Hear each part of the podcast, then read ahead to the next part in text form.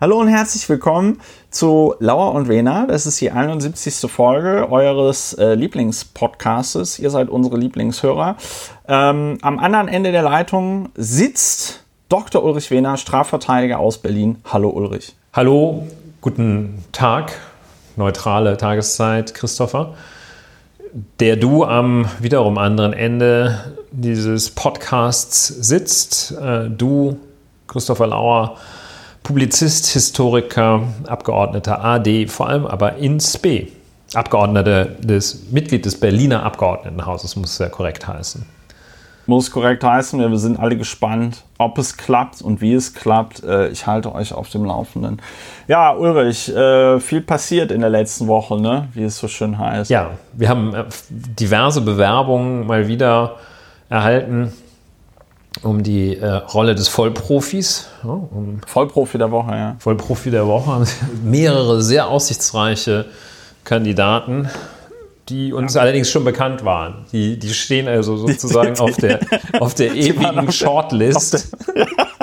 die sind also wirklich, äh, die stehen da auch fester drauf, als es Günter Grass bis zur Verleihung des Nobelpreises für Literatur auf der Shortlist für den Nobelpreis für Literatur war, äh, vergönnt war. Die sind da in Granit gemeißelt. Ja, die stehen ja. auf der, auf der, äh, in der, genau, die stehen auf der in Stein gemeißelten Shortlist für, ja. für den Vollprofi der Woche, des ja, Monats, des Jahres des Immers. Also, und bevor wir aber damit anfangen, vielleicht ganz kurz, weil wir wollen ja heute eine, ich glaube, aber eigentlich sehr kompakt das sein. Wir wollen, wir wollen eine sehr kompakte Folge machen.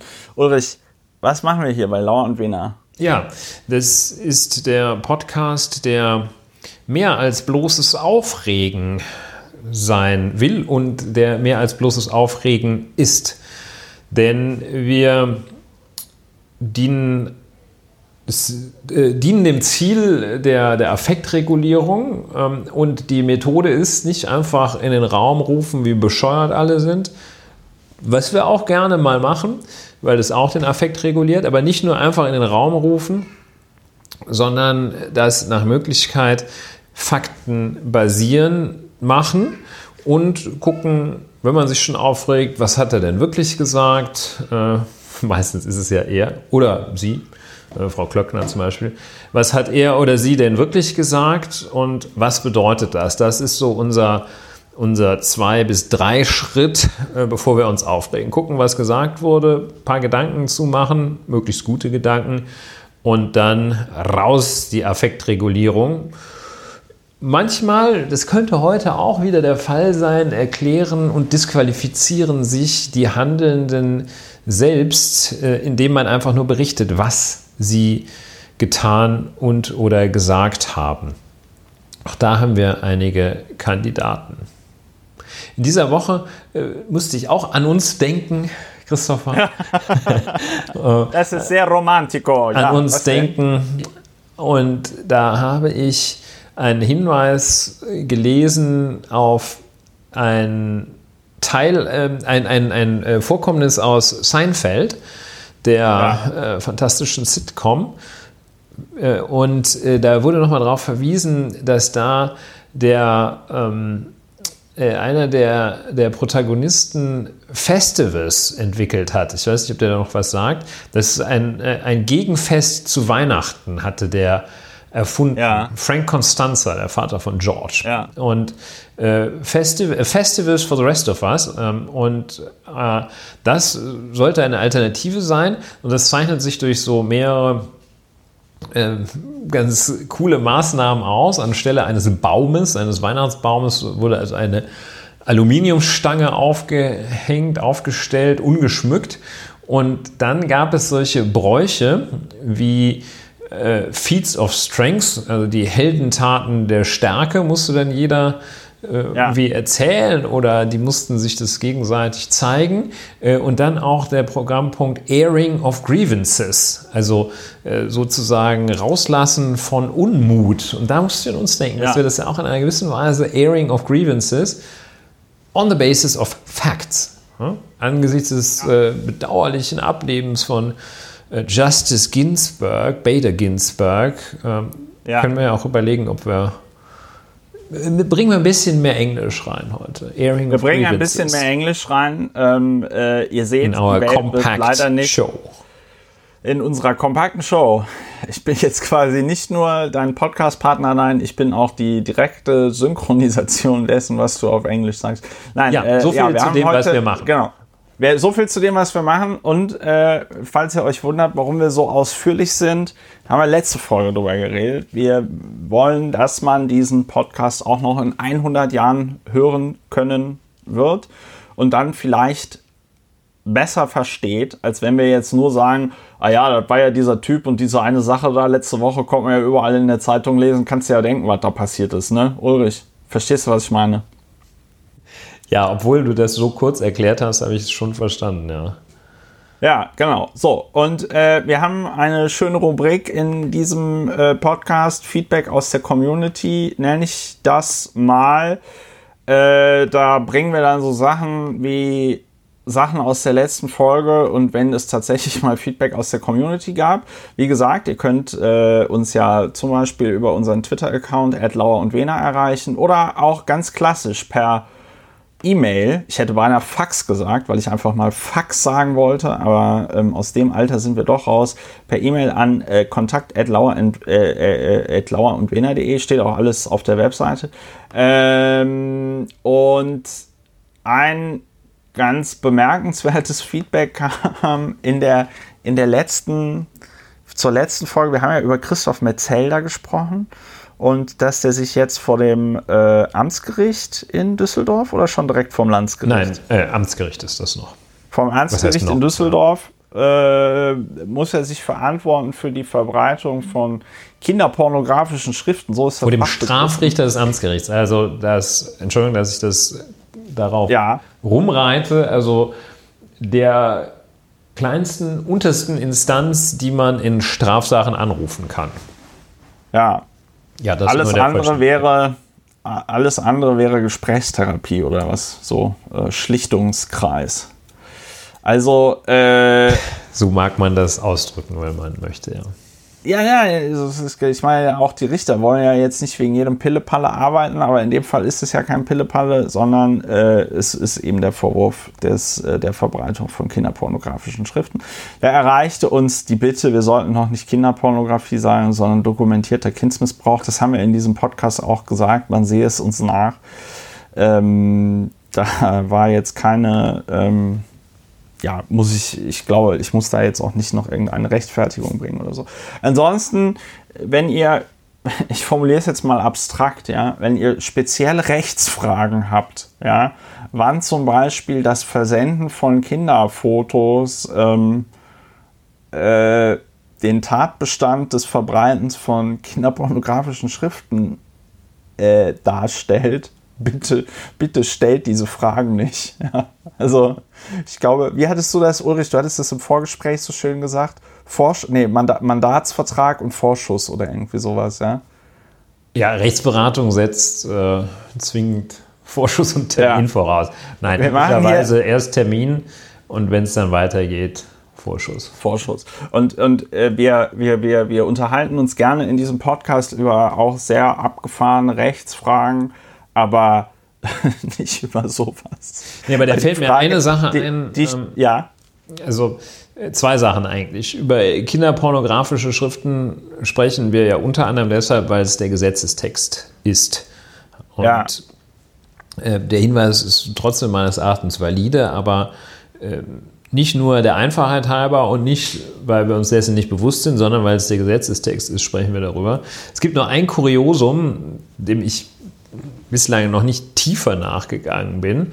Aber es gibt drei, im Wesentlichen drei pornografische Schriften, Arten von Schriften, die man verbreiten kann. Das ist einfache Pornografie, das hat sich so ein bisschen überlebt mit dem Aufkommen des Internets. Ähm, aber es ist immer noch, ist immer noch aktuell, wird immer noch verfolgt kann man auch halten von was man will. Ähm, aber äh, so, das ist die einfache Pornografie. Äh, dann gibt es die bedauerliche äh, Kinderpornografie. Deren Verbreitung insofern konsequenter und richtigerweise härter bestraft wird, deutlich härter als die Verbreitung einfacher Pornografie, die aber die Verbreitung, die, die Strafschärfung tritt gleichermaßen nach dem Gesetzeswortlaut des 184a des Strafgesetzbuches ein, wenn man kinderpornografische Schriften äh, verbreitet, aber äh, dieselbe Strafschärfung, jedenfalls nach dem Gesetzeswortlaut, für, laut für tierpornografische Schriften. Hm? Also ja. ein, ein für mich nicht auf Anhieb erklärbares Kuriosum. Man geht offenbar von der der Gesetzgeber von, ging offenbar von der, äh, dem Gefährdungspotenzial für den Konsumenten aus. Äh, und, anders kann es ja nicht sein. Weil also ähm, dass äh, die Herstellung von tierpornografischen Schriften ist sicherlich auch kein auch, auch ja, nur für manche, für ganz wenige ausgesuchte Menschen schön, aber ähm, ja nicht so, äh, ja, nicht mit dieser schrecklichen Fol mit diesen schrecklichen Folgen wie äh, Kinderpornografie äh, verbunden. Ja, deshalb Kuriosum. Wahrscheinlich, vielleicht, man könnte mal dem Ganzen nachgehen. Ich wollte es nur kurz erwähnen, weil es mir einfiel. Ja, also jetzt spontan beim Hören habe ich nicht das Bedürfnis, dem nachzugehen. Ja, okay. Ähm, wobei äh, äh, ich, ich, ich mache das Thema jetzt Sex mit Tieren nicht auf, obwohl wir Deutschlands bester Sex-Podcast sind. Das führt äh, uns nur zu Sodom und Gomorra im wahrsten Sinne des Wortes. Ähm, mir ging es auch eigentlich nur darum, dass es so, also es gibt Rechtsfragen, die, die, die finde ich vielleicht privat irgendwie spannend, da habe ich aber nicht so Lust über einen, äh, drüber in einem Podcast. Dann lass es uns lachen. Äh, nein, nein, nein. Ich wollte, ich wollte nur noch mal Let's sagen, du hattest letzte, letzte Woche, ich weiß nicht, ob du es im Podcast gesagt hast oder ob du es ähm, nur im Vorgespräch gesagt hattest oder danach oder was auch immer. Ob aber diesen, diesen schönen, diesen schönen Satz, heute sind wir tatsächlich sehr englisch, äh, you know it when you see it. Ja, also ähm, ich glaube, das kann man vielleicht so viel zum Thema Fotos von Kindern irgendwie sagen. Also es ist, ja, you know it when you see it. Und mehr sage ich dazu jetzt nicht, weil alles andere finde ich irgendwie sehr, ah, sehr, sehr absurd, ja. Ja, ähm, uh, I know it, wenn du schon, ich, ja. das war, ähm, Justice T. William T. Goldberg uh, of the Supreme Court of the United States of America, uh, ein Vorgänger von Justice uh, Bader Ginsburg, der diese berühmte Abgrenzung zwischen strafbarer Pornografie und nicht strafbarer whatsoever gemacht hat. Und der hat nämlich gesagt, und das ist auch eines der großen also nicht der großen, aber ein schwieriges Rechtsproblem, das voneinander abzugrenzen. Ähm, und der hat gesagt, ich weiß auch nicht, wie man das voneinander abstrakt abgrenzen soll, but I know it when I see it. Ja. ja. Und damit muss man halt rechnen. Deshalb lieber ein bisschen vorsichtiger mit dem, was man durch die Gegend schleudert. Ne? Also muss man mit rechnen, dass es da einer anders sieht als der andere und sagt, ja, hier, ganz klar. Und die Grundregeln. Ja, ja Punkt. Punkt. Genug äh, der pornografischen Überlegungen. Ja, äh, es ist auch wirklich, ich weiß auch, das ist jetzt auch irgendwie in eine Richtung, hat sich das bewegt, die ich gar nicht so gut äh, äh, finde. Ja, also fangen wir mal, machen wir mal irgendein Thema, was überhaupt nichts mit diesem sehr schrägen Thema zu tun hat. Äh, das wäre jetzt schon fast, das wäre jetzt schon dieses Thema Verschiedenes. Ähm, das fand ich einfach heute beziehungsweise gestern sehr bemerkenswert. Anfang, das ist, ist auch ganz kurz, äh, Anfang des Jahres schrieb ja ähm, äh, Mark Zuckerberg, wir kennen ihn alle, CEO, Eigentümer von Facebook, schrieb einen äh, Gastbeitrag in der Financial Times, den er auch auf dem Unternehmensblog von Facebook veröffentlichte, wo er schrieb, dass Big Tech needs more regulation und ähm, das war am 16. Februar. Ich erinnere mich deswegen so gut daran, weil ich auch äh, etwas in der Frankfurter Allgemeinen Sonntagszeitung dazu geschrieben habe. Aber was mich dann sehr zum Schmunzeln brachte, war ein Artikel aus dem Vice Magazine von, also gestern, äh, der auf äh, Twitter schon für große Heiterkeit sorgte, nämlich Facebook says it will stop operating in Europe if regulators don't back down. Und da geht es einfach darum, wie jetzt quasi die Europäische Union ähm, den Datentransfer äh, zwischen äh, Europa und den USA äh, regulieren will. Es gab da ja diesen äh, Österreicher, Max Schrems heißt der, glaube ich, der hat ja jetzt schon mehrere Urteile gegen Facebook irgendwie erweckt, erwirkt, wo also immer wieder rauskam, dass diese ganzen Datentransfergeschichten, die dort bei Facebook stattfinden zwischen Europa und den USA, dass die also nicht mit europäischem Recht vereinbar sind. Äh, die hatten so tolle Namen wie Privacy Shield und so und haben also dann auch immer genau das Gegenteil von dem gemacht, was sie eigentlich, äh, worum es da eigentlich ging. Langer Rede, kurzer Sinn. Äh, Facebook hat jetzt einfach gedroht, ja, dann hören wir halt, dann hören wir halt auf in Europa, wenn ihr so weitermacht. Und das wurde natürlich von allen so kommentiert, dass sie gesagt haben, yeah, bitte hört auf, ja, macht den, macht den Laden dicht, ihr Deppen, ja.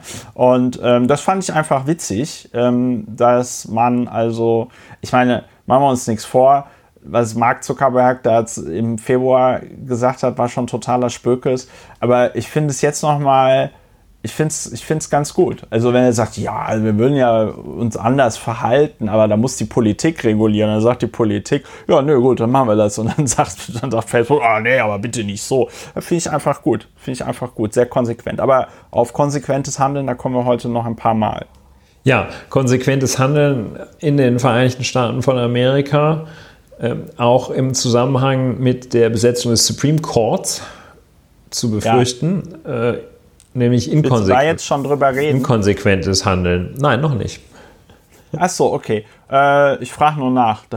vielleicht kann ich das auch rausschneiden. Und dann hatten wir in der letzten Folge noch ein anderes Thema. Da wolltest du noch mal was ergänzen, lieber Ulrich, nämlich die, die, die, die mutmaßliche angebliche Superspreaderin aus Garmisch-Partenkirchen. Ja, das hat sich als, jedenfalls nach allem, was wir bislang wissen, als äh, komplette Fehlmeldung erwiesen. Äh, komplette Luftnummer war das. Also eine ne? komplette Luftnummer. Und man konnte es, wir hatten es auch schon gefühlt und auch ausgesprochen, dass wir es gefühlt hatten. Man konnte sozusagen dran fühlen an dieser Geschichte. Die war nämlich sehr lückenhaft und äh, sehr ja, äh, unschlüssig. Also da sollte so eine 26-jährige US-Amerikanerin durch die Bars in ba Garmisch-Partenkirchen äh, gezogen sein und da also wirklich ein, also die, die Vorstufe zum Blutbad, nämlich eine massive Corona-Infektion der Garmisch-Partenkirchener Nachtwelt bewirkt haben. Und alleine. Alleine. Und es wurden also auch schon Überlegungen angestellt, was man alles mit der macht. Und äh, die, ähm, also warum warf man ihr das ganz besonders heftig vor? Denn sie äh, stand, sollte angeblich unter Quarantäne gestellt worden sein, äh, nämlich nachdem sie einen Test, einen verdachtsbezogenen Test gemacht haben sollte, sollte sie am Wochenende zu Hause bleiben. Äh, also diese Vorgehensweise als solches per se gut und richtig und schlüssig, dass man sagt, hier, du hast Verdacht, wir machen jetzt Test und bis das Ergebnis da ist, bleibst du schön zu Hause. So, ähm, das war von ihr vor, dass ihr das gesagt worden sei und dann äh, hat irgendjemand geglaubt, äh, dass sie dann doch wohl irgendwie, dass sie dann doch wohl unterwegs gewesen sei und da soll sie eben äh, dieses äh, Corona-Massaker gewissermaßen angerichtet haben in Garmisch-Partenkirchen im Nachtleben im äh, angeblichen Nachtleben von Garmisch-Partenkirchen. Und ich wollte es gerade sagen, ja. Dann, ähm, ja, dann ging also das äh, mit dem Finger äh, zeigen auf diese Person los und die, äh, ja, der Landrat Anton Speer, ein guter Name, wohlklingender man fragt Name. sich, ob er verwandt ja. ist, aber man weiß es nicht. Also Anton Speer betonte schon gleich ähm, äh, sehr zügig, die Frau habe wissentlich die Quarantäne nicht eingehalten. Das wusste Anton Speer. Anton Speer braucht auch keine justizförmigen Verfahren, um so etwas zu wissen. Und ähm, ist ja vielleicht auch Gefühlsjurist, vielleicht ist es in Bayern einfach so. Ja, und äh, diese Aussage, die wurde dann richtigerweise, äh, lobenswerterweise äh, gleich äh, journalistisch hinterfragt und das Landratsamt konnte auf Nachfrage nicht angeben, ob gegenüber ja. dieser Frau tatsächlich die Anordnung ergangen war, dass sie zu Hause bleiben müsse. Oder ihr das nur angeraten oder vielleicht irgendeiner gar nichts gesagt hat oder äh, so. Das sei so das Landratsamt aus Kapazitätsgründen bei Teststationen und Ämtern auch derzeit auch schwer nachzuvollziehen. Und das ist aber peinlich. So, das ist aber peinlich. Das geht aber dann noch weiter. Bayerns Innenminister Joachim Herrmann, der war auch nachdem das gesagt worden war vom Landratsamt, wir wissen es nicht, gab der sich weiterhin überzeugt. Man hat ihr wohl, ja, ja wohl geraten, empfohlen, ihr gesagt, sie muss sich in Quarantäne begeben. So hatte Herr Herrmann das dann, äh, wusste, so wusste es Herr Herrmann. Und äh, also das war äh, unklar, was dieser äh, Frau überhaupt gesagt worden war. Jedenfalls ähm, konnte keiner auch nur ansatzweise glaubhaft versichern, geschweige denn nachweisen, dass der gesagt worden war, du bleibst zu Hause, Susan.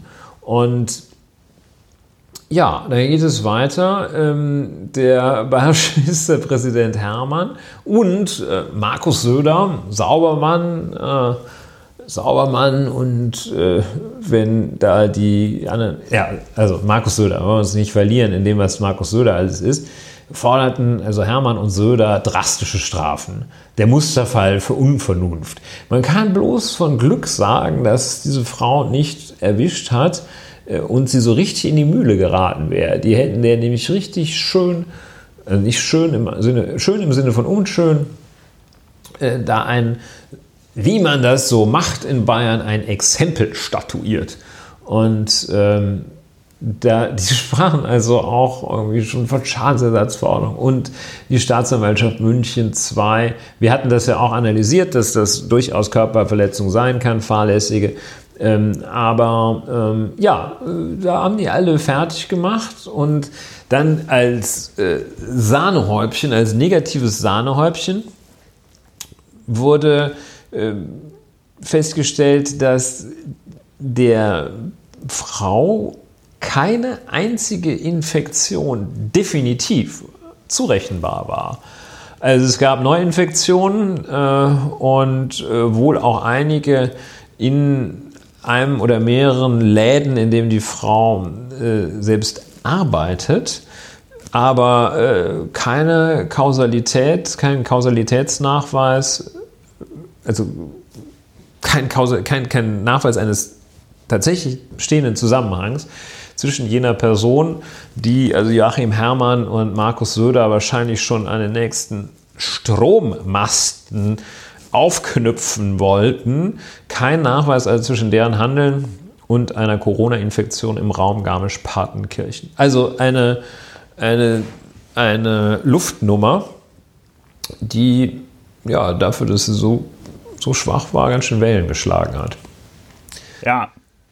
Finde ich dann aber auch krass in dem Zusammenhang, wie, ja, wie das erstmal so einfach abgedruckt wird oder wie das einfach so wiedergegeben wird, ohne dass da halt einer nochmal kurz nachfragt und sagt, hey, ähm, bisschen konkreter hätte ich es jetzt schon gerne, weil, also, das ist ja sogar uns beiden Spezialexperten beim Lesen dieser ganzen Meldungen aufgefallen, äh, so richtig klar, wen die jetzt angesteckt hat, wird da ja nicht. Ne? Ja, das ist natürlich auch die große Problematik bei solchen Geschehnissen. Ähm, das, ja, richtig klar wird es nicht. Es war nur Joachim Herrmann, bayerischer Innenminister, und Markus Söder. Markus Söder, äh, denen war das klar. Dem war das klar, ne? Ja. So, wunderbar. Äh, dann hätten wir das auch abgefrühstückt. Äh, drei kurze, knappe, kompakte Themen unter Verschiedenes, wo wir auch andere Sachen aufgegriffen haben. Ich habe übrigens gerade eben noch mal gelesen, äh, was von den Krawallen bleibt. Ja? Plünderung, Gewalt gegen Polizeikräfte, die nächtliche Randale in Stuttgart sorgte bundesweit für Schlagzeilen. ja, Drei Monate später hat sich einiges verändert. Doch Normalität ist nicht eingekehrt. Ja. So, und äh, wir haben ja äh, damals auch ausführlich über diesen Eckensee äh, gesprochen in Stuttgart, dieser, dieser Hotspot Sodom und Gomorra und so weiter und so fort. Und ähm, was ich ganz gut fand, war hier dieser Absatz, der ging da ein bisschen unter. Eines haben die bisher ermittelten Tatverdächtigen gemeinsam. Sie sind jung und überwiegend männlich. Ansonsten seien sie sehr heterogen. Da gäbe es den 13-jährigen syrischen Flüchtling, aber auch den 29-jährigen Deutschen, der eine Ausbildung abgeschlossen hat, so Schrobel. Knapp 70 Prozent der Tatverdächtigen haben die deutsche Staatsbürgerschaft. Gut 70 Prozent der deutschen Tatverdächtigen haben einen Migrationshintergrund.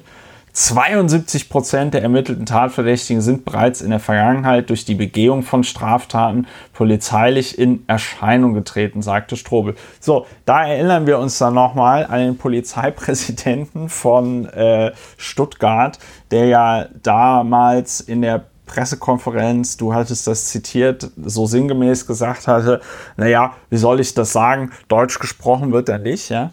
Ähm, und angesichts dieser Zahlen finde ich das nochmal sehr bemerkenswert. Ich finde sogar am allerbemerkenswertesten den Satz, 72 Prozent der ermittelten Tatverdächtigen sind bereits in der Vergangenheit durch die Begehung von Straftaten polizeilich in Erscheinung getreten. Da könnte man ja fast der Meinung sein, dass da im Raum Stuttgart die Polizei oder welche Behörden auch immer das Gefühl haben, dass sie dafür verantwortlich sein sollten, mit der Präventionsarbeit einfach nicht so richtig zur Potte kommen. Oder wie würdest du das sehen?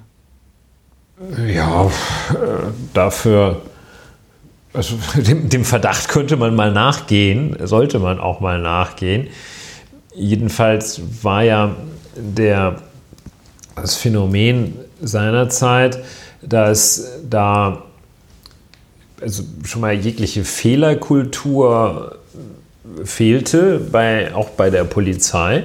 Das Ganze hatte sich ja äh, entzündet an äh, der Kontrolle oder Ausgangspunkt, sagen wir mal noch vorsichtiger, Ausgangspunkt war ja, dass die Polizei da einen mutmaßlichen Dealer, Rauschgiftdealer, äh, ähm, gestellt hatte, kontrollierte oder was auch immer.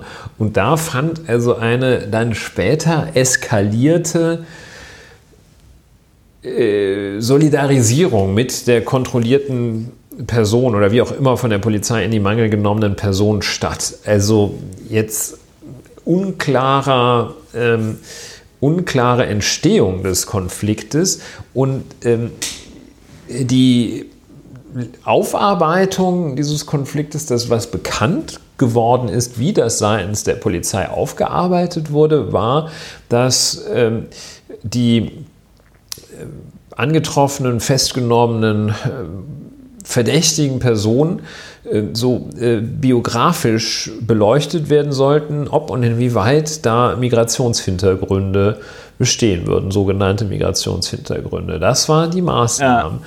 Und äh, da sollte dann, wurde auch angekündigt, das wurde dann auch damit gerechtfertigt, dass also diese äh, Ermittlungen wurden als das Normalste der Welt bezeichnet, dass das ja schließlich dass der Schlüssel zur Präventionsarbeit sei, dass man sich über die äh, Personen erkundigen würde. Ja, also äh, das war sehr unschön und es hat sich äh, herausgestellt, dass, dass da, also außer dass da irgendwie äh, Randale war, was ja äh, Stichwort Schwabinger, Schwabinger Krawalle in den, ich glaube, 50er Jahren, äh, oder frühen 60er Jahren, was ja was jetzt nicht toll ist, aber es kommt halt schon mal vor. Ne? Dass da irgendwie ja, insbesondere halt bei Männern. Bei, bei jungen Männern, äh, wer, wer kennt es nicht, Christopher? Äh, ich war voll der Rowdy. Ja, zum Glück nicht, aber.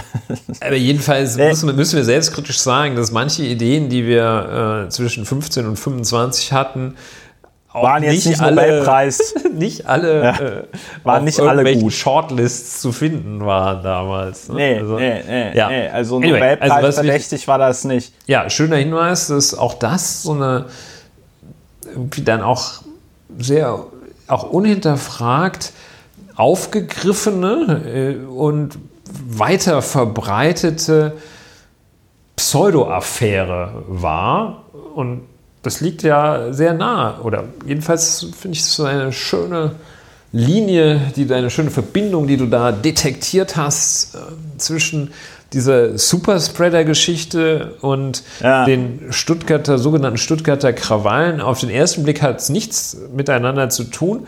Auf den Christopherschen Blick zeigen sich Strukturen, die ja, die, denen man sehr kritisch begegnen muss. Da muss man sehr stark aufpassen, ne, dass man da nicht ja, plötzlich auf den Zug aufspringt und zack hat man da eine vermeintliche Superspreaderin an die Wand gestellt. Ne?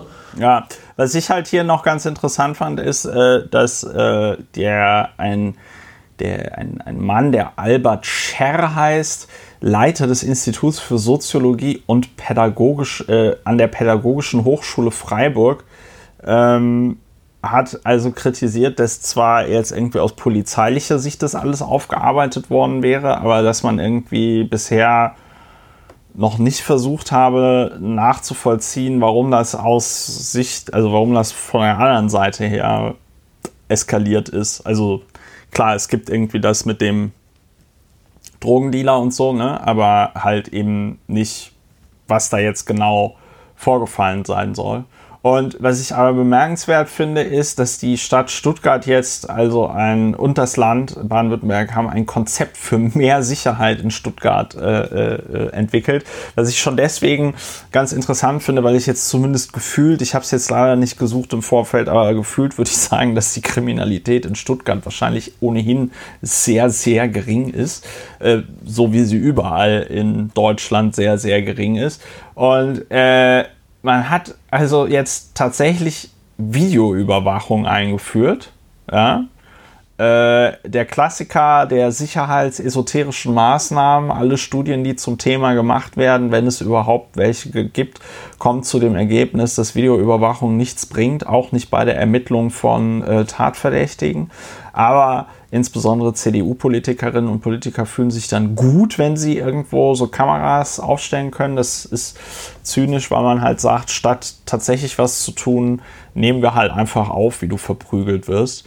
Ähm, ich glaube, den einzigen, denen die Videoaufnahmen was nützen, sind tatsächlich dann irgendwelche äh, ja, Innenminister, die dann wieder der Presse irgendwelche dramatischen Fotos zeigen oder Videos, wie junge Leute äh, Polizistinnen und Polizisten mit Karate-Tritten an, ähm, antreten. Ähm, aber, und das hat mich jetzt positiv überrascht, es wurden fünf Streetworker-Stellen geschaffen und im November sollen diese fünf Streetworker anfangen, ihren Dienst zu verrichten in Stuttgart. Da bin ich mal gespannt. Ja. Ja. Bin ich mal gespannt. Also, das ist doch das ist auch mal eine gute Nachricht aus Stuttgart. Ja, ich, ja. ich, war, ich war vollkommen verwirrt jetzt gerade. Dem, das, weil das also dem Thema Stuttgart ist ja tatsächlich vernünftig. wir bleiben dran. Stuttgart bleiben wir dran, selbstverständlich. Schalten ja. Sie wieder ein, wenn es heißt Stuttgart geht Stuttgart. steil. Stuttgart, die Stuttgart das Horrorkaff oder so nennen wir das dann. Ja, ja. Und, aber also Moloch. Wahrscheinlich äh, das Neukölln Süddeutschlands. Ist es schon eine spezielle Population der Stuttgarter? Ne? Also da gibt's äh, da stammt ja das ist sozusagen Patient One der Wutbürger ja auch und da stammen ja viele Wutbürger auch her und die Wutbürger aus die Stuttgarter Wutbürger haben ja auch eine nicht ganz unerhebliche Schnittmenge mit den sogenannten Querdenkern. Ähm, und ja, Stuttgart müssen wir, müssen wir dranbleiben, bleiben wir auch. Mehr, mehr, mehr Streetworker für Stuttgart wäre ja. jetzt hier unsere Forderung. Fängt so. beides mit ST an, ja. Dann haben wir ja, dann haben wir ja jetzt hier schön Verschiedenes und Feedback aus der Community abgearbeitet. Hier von mir nochmal mal ein Hinweis: Man kann diesen Podcast finanziell unterstützen. Oh, ein schöner Hinweis. Ein schöner Hinweis. Ja. Ein schöner Hinweis. Äh, äh, man kann den Podcast finanziell unterstützen. Ihr könnt euch jetzt die Zeit nehmen, einfach einen Dauerauftrag einzurichten oder Geld über PayPal rüberzuschieben. Ich muss immer mehrmals an PayPal erinnern. Meine Erinnerung in diesem Podcast PayPal zu benutzen korreliert tatsächlich damit, ob die Leute dann äh, Geld überweisen oder nicht. Ähm, damit wir irgendwann mal damit wir irgendwann mal unsere Brotjobs an den Nagel hängen können und nur noch podcasten und schöne Dinge tun. Zumindest so lange, bis wir alle von der Klimakatastrophe dahingerafft werden. Ja, äh, das war der Hinweis mit, mit Cash. Kommen wir zu unserem ersten, etwas längeren Thema. Äh, auch gar nicht schön. Wir hatten überlegt, ob wir überhaupt drüber sprechen sollen. Ich hatte ja heute auf Twitter gefragt, Leute, was für Themen interessieren euch? Und einige haben gesagt, bitte redet nicht über Patrick äh, Lindner. Christian, Patrick. das ist schon ein bisschen gemein. Redet nicht über Christian Lindner und Friedrich Merz. Es ist eigentlich Aber- Patrick Lindner, wenn es, äh, also ich habe ein schlechtes Gewissen äh, Patrick Lindner gegenüber, ähm, Ja, von dem mir nichts Negatives bekannt ist. Äh, Nee. Es ist also, es ist keine Beleidigung für Christian Lindner, es ist eher umgekehrt. Ja, also ich nehme das mit Ja, ja, Patrick ja, Lindner, klar. nehme ich zurück. ja, also es geht nicht um Patrick Lindner, sondern um äh, Christian Lindner. Ähm, und es geht um Friedrich Merz. Und die hatten ein paar Ausfälle, ist glaube ich gar nicht das richtige Wort, sondern die haben sich halt einfach so verhalten. Na, wir schauen mal am Ende, wie, wir es, wie man es nennt. verhalten. Wie man es nennt oder nennen genau. So, muss, also, nennen fangen sollte. Wir mal an. Fangen wir mal an. Also die FDP, wir machen es chronologisch. Die FDP hatte am Wochenende einen Parteitag. Da habe ich mich schon mal sehr gewundert. Das ist jetzt natürlich schon eine Bewertung und ein kleiner, ein kleiner lustiger Witz, weil ich hatte mich natürlich vor allem deswegen gewundert, weil ich gar nicht wusste, dass es die FDP noch gibt. Ne? So, die FDP hat sich, und das muss man sich überlegen, weil das war tatsächlich, wenn ich das richtig verstanden habe, ein Präsenzparteitag. Die äh, FDP hat sich zu einem solchen Parteitag während einer globalen Pandemie entschlossen, weil, Trommelwirbel, äh, die erst ein Jahr lang oder unter einem Jahr amtierende Generalsekretärin der Freien Demokraten, Linda Teuteberg, äh, die, wurde, die wurde ausgewechselt Ja, und gegen den durch einen ähm, Mann ersetzt. durch einen Mann. ers- Oh Gott, Linda Teuteberg ist nur drei Jahre älter als ich. Uah. Äh, so, ich gucke noch mal genau nach, wann sie Generalsekretärin wurde. Vor Genau, sie war als vom, einem Jahr, ne? ja, sie war von, vom 26. April bis zum 19. September 2020 FDP-Generalsekretärin. Das heißt, sie war etwas über ein Jahr, ein Jahr und fünf Monate war sie Generalsekretärin der FDP. Kommt aus Königs Wusterhausen, ist also glaub auch ich, Juristin, ich Ostdeutsche, ne? Ja, genau. Ist eine deutsche Rechtsanwältin und Politikerin. Keine Angst, das wird jetzt nicht so ausarten wie bei Katrin Göring-Eckardt. Da muss man auch sagen, äh, solche Dinge hat Linda Teuteberg auch gar nicht vorzuweisen in ihrem Lebenslauf. Äh, jedenfalls, Linda Teuteberg wurde Generalsekretärin und die FDP hat, das kann man, das ist keine Bewertung, das ist einfach eine Feststellung, die FDP hat noch immer nicht performt. Böse Zungen behaupten, es könnte auch eher was mit dem Vorsitzenden zu tun haben und weniger mit, wer da jetzt Generalsekretär ist oder so. Äh, deswegen sollte sie, wurde sie ausgewechselt. Ja, ausgewechselt. Und wie heißt der Generalsekretär jetzt? Wissing. Volker Wissing. Vo- Volker Wissing ist Wirtschaftsminister in in Rheinland-Pfalz. Ist, glaube ich, die ja. einzige, einer, nicht die einzige, aber einer der wenigen, äh, einer der wenigen äh, Regierungen, an der die FDP überhaupt noch beteiligt ist in Rheinland-Pfalz. Ja, genau. Und also, äh, ich glaube, am zweiten Tag, nachdem Teuteberg schon abgewählt worden ist. Oder war es am ersten Tag, Ulrich? Sag mal. Kommt jetzt drauf an, was jetzt der, die, die, der, die Äußerung, Naja, der, die, die, die Äußerung, die sogenannte. Danksagung Genau, die sogenannte für treue Danksagung Dienste, die der große. Vorsitzende Christian Lindner, Christian, ich habe Besseres zu tun, als zur Schule zu gehen, Lindner, der ausgeschiedenen nicht so FDP-Generalsekretärin der noch nicht so domestiziert wurde. Linda Teuteberg äh, Ja. ja, sagt er Dank. Eine Situation, die jetzt mal so allgemein betrachtet äh, anspruchsvoll, also anspruchsvoller ist, als wenn man, was auch geschehen ist, Hermann Otto Solms als Schatzmeister verabschiedet, der äh, 125 Jahre Schatzmeister der FDP war. Und dann sagt man, für deine Dienste, lieber der ist ja so Graf und so, lieber Hermann Otto, schon wieder ein Hermann, äh, lieber Hermann Otto, dafür danke ich dir. Also die, diese Aufgabe ja. Und erfordert will mit ein, dir natürlich auch anstoßen. Ja, Sie erfordert ein ein, Mindestmaß ein, an. die Aufgabe, Linda Teuteberg, Frau Linda Teuteberg zu verabschieden, ihr Dank zu sagen, erfordert einen Hauch mehr Fingerspitzengefühl. Und ähm, Christian Lindner hat sich überlegt, na, das ist schon die Wertung. Christian Lindner äh, sagt, stellt darauf ab, dass er, und jetzt kommt das Zitat, liebe Linda, Zitat, ungefähr 300 Mal haben wir zusammen den Tag begonnen. Pause.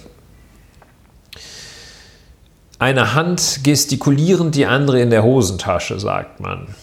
Leichtes Zurücklehnen, so ein bisschen Unruhe im Saal und dann, so wird es kommentiert, verschmitzt, sagt dann Christian Lindner. Gemeint sind die täglichen morgendlichen Telefonate zur Lage der Politik und, Zitat, nicht was ihr jetzt denkt. Zitat Ende. So also Christian Lindner ähm, mit diesen Kunstpausen. Man muss dazu wissen, das gehört zur rein sachlichen Schilderung der Fakten hinzu, dass im Jahr 2017 der Herr Christian Lindner schon einmal in sehr, sehr ähnlicher Diktion und auch mit dieser Pausensetzung ähm, mit Claudia Roth äh, ein, ein solche, ja, ich will es nicht Scherz Spruch. nennen, ne? Nee, es ist kein Witz, ist eine kein solche, Scherz, ähm, wie nennt man das denn? Also eine solche Spruch. ähm, ähm. Pointe versucht hat. Ja, ich versuche es, ich versuche also Zote, so eine solche Zote ja. gerissen zu haben. Und damals 2017 sagte Christian Lindner, Zitat, ich bin heute Morgen wach geworden mit Claudia Roth. Kunstpause, Kunstpause. Entschuldigen Sie, ich habe gesagt mit, nicht neben. Die hatte nämlich heute Morgen ein Interview im Deutschlandfunk. Zitat Ende. Also, ähm, liebe Linda, ungefähr 300 Mal haben wir den Tag zusammen begonnen. Offenbar äh, wollte er damit hervorrufen, so diese Assoziation, dass sie dann da beide in ihren FDP-Bademänteln mit einem frisch gepressten O-Saft sitzen. Ähm, Ja. ja, und FDP-Bademäntel. Muss ich mal gucken, ob es im FDP-Shop auch Bademäntel gibt. Ja, jedenfalls in Kürze, wenn, wenn, der, wenn der Herr Lindner zum dritten Mal so einen so ein, so ein Knaller raushaut, dann wird es wahrscheinlich den FDP-Bademantel geben. Das wäre eine schöne Sache, so in, in irgendwie in, in den gibt es aber den gibt es in dieser Es gibt leider diesen kein Farben, FDP. in, den gibt es ausschließlich in den Farben, Friedrich Merz bestellt auch sofort fünf Stück, ausschließlich so in den Farben aus den 80er Jahren des vergangenen 20. Jahrhunderts, äh, des vergangenen Ja. Jahrhunderts. Und ähm, so in diesen, als man so, so, so grün-braun gestaltete Bäder noch hatte und sowas. In diesen Farben gibt es den FDP-Bademantel. Ne? Und, Oh Gott. Äh, Die, ja, äh, die und- jüngeren Hörerinnen und Hörer, denen sei versichert, die, es war früher war nicht alles, es war nicht alles besser. Es war wirklich nicht alles besser. Ja, Ja. und äh, das sagt Christian Lindner jetzt hier zu der Verabschiedung. Das ist dann viral gegangen und äh, Christian Lindner äh, hat, hatte zunächst äh, behauptet, äh, dass das sei überhaupt nicht witzig gemeint gewesen. Hm? Von Anfang an nicht witzig gemeint. Er hat, hatte zunächst behauptet, behauptet er auch immer noch wohl, ähm, dass äh, er äh, erst als so Tumult im Saal war, äh, sei er irritiert gewesen und habe dann diese äh, aus seiner Sicht sachliche Klarstellung, dass man also nicht, äh, nicht die Nacht miteinander verbracht hat und dann beim gemeinsamen Frühstück saß, sondern morgens telefoniert hat, um sich über die Lage im Lande auszutauschen, hatte er also behauptet, dass er äh, das ursprünglich äh, ganz ernsthaft gemeint hatte. Dann kam ihm diese ausgegrabene Zote, als er das, das Gleiche äh, nur auf äh, Claudia Roth bezogen gemacht hatte, die kam ihm da in den Weg. Und er hat sich dann äh, wohl auch bei Frau Teuteberg, äh, ja, er hat sich wohl in irgendeiner Weise entschuldigt. Das habe ich aber nicht mitgekriegt, in welcher Weise er sich entschuldigt hat. Ja, äh, ich wollte noch mal, ich habe ja, weil du vorhin bei Zote so protestiert hast und jetzt das aber auch sagst, wofür ich dir sehr dankbar bin, äh, habe ich jetzt noch mal nachgelesen bei duden.de, was es bedeutet. Derber, obszöner Witz, der als gegen den guten Geschmack verstoßend empfunden wird. Und ich finde, da passt doch tatsächlich die Bezeichnung wie Arsch auf einmal. Ja.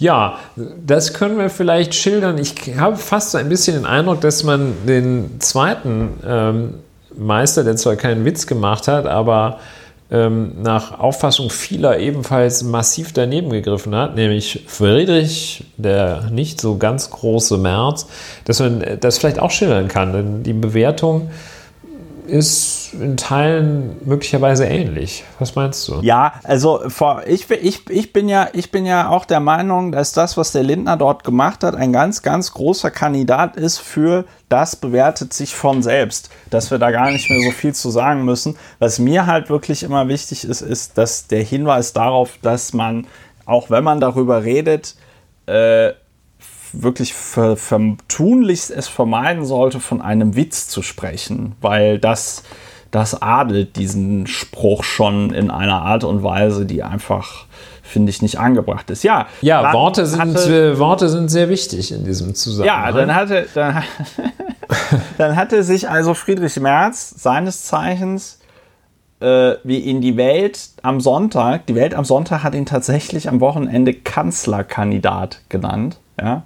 Kanzlerkandidat Friedrich Merz, äh, wo ich mir auch die Frage gestellt habe, okay, wie kommt man auf diese geile Konstruktion? Wahrscheinlich, weil die gesagt haben, äh, der bewirbt sich ja auf den SP, äh, auf den schöner Versprecher. Weißt der du mehr als sich ja auf den 10, Der bewirbt sich ja auf den CDU. Ja, du, ich glaube, dass sich Friedrich Merz, wenn das mit der CDU nicht klappt, dann bewirbt er sich auch auf den äh, SPD-Vorsitz. FDP, ähm, die, die machen FDP-Vorsitz günstig abzugeben. Jedenfalls der, äh, die haben sich wahrscheinlich gedacht, ja gut, wenn der CDU-Vorsitzender wird, dann wird der natürlich wahrscheinlich auch Kanzlerkandidat.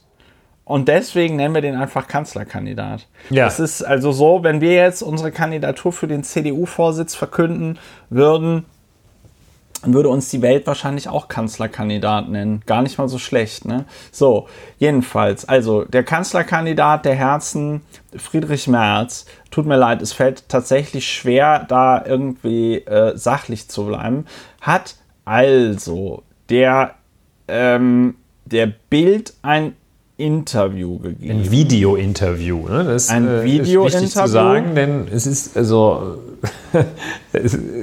man, man kann nicht sagen, das ist mir so untergeschoben, weil ich habe einfach schlecht redigiert am Ende. Ein Video-Interview. Ja, ja, ja, Hm? ein Video, genau. Der war da, der war Kann da man ganz, sich angucken. Der war da ganz er selbst. Kann man sich angucken. Wobei da braucht man doch wahrscheinlich so ein Bild Plus Dings oder es wurde wahrscheinlich jetzt auch ins Internet ins Internet befreit, ne? So ähm, und er wurde da wohl mehrmals von dem äh, von dem Moderator so gefragt. Ja. Äh, Nein, auf die Frage, äh, ja, also ob er Vorbehalte hätte, wenn ein schwuler Bundeskanzler würde. ja, und da kommt Friedrich Merz und das ist das Erste, was ihm da so in den Sinn kommt. Also, ich sage mal so, über die Frage der sexuellen Orientierung, das geht die Öffentlichkeit nichts an. Solange sich das im Rahmen der Gesetze bewegt und solange es nicht Kinder betrifft, an der Stelle ist allerdings für mich eine absolute Grenze erreicht. Wow, dankbar Friedrich. Warte, warte, Entschuldigung, ich muss da Ist das kein Thema für ist, die öffentliche ist das Diskussion? kein Thema für die öffentliche Diskussion. Ich äh, So. mag noch kurz ergänzen. Er sagt auf die Frage, ob er Vorbehalte hätte, wenn ein schwuler Bundeskanzler würde, sagte er zuerst Nein. Dann Pause und dann exakt das, was, was du jetzt sagst. Hm?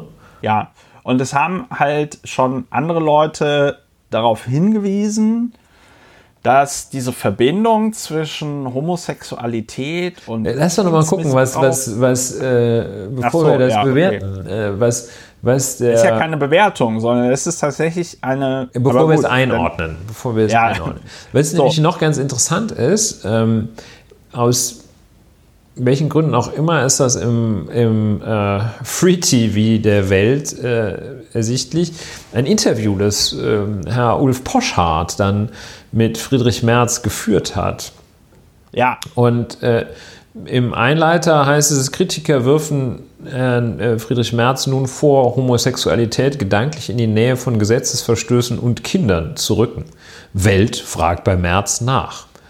Und ähm, dann ähm, ist also äh, wird halt gefragt, sie werden nach Homosexualität gefragt und antworten mit einer Ablehnung von Pädophilie. Wie kommen sie auf diesen Zusammenhang? Und jetzt? Das ist ein bösartig konstruierter Zusammenhang, der in keiner meiner Äußerungen vorkommt. Die Toleranzgrenze ist immer überschritten, wenn Kinder betroffen sind. Und da haben wir nun genug abscheuliche Dinge gesehen in letzter Zeit. Das werde ich auch so in Zukunft sagen, selbst wenn es offenbar dem einen oder anderen nicht gefällt. So. Ähm, man könnte fast meinen, dass Friedrich Merz ein Kabarettprogramm hat oder eine Sendung im Meer. das, das Interview ist wirklich ganz gut. Ne? Also Nachfrage, Ja. wie erklären Sie sich diesen Spott und die Häme nach dem Interview? Und Ja. dann Friedrich Merz, wer keine Sachargumente hat, dem bleiben eben nur persönliche Angriffe. Aber das kann ich einschätzen und aushalten.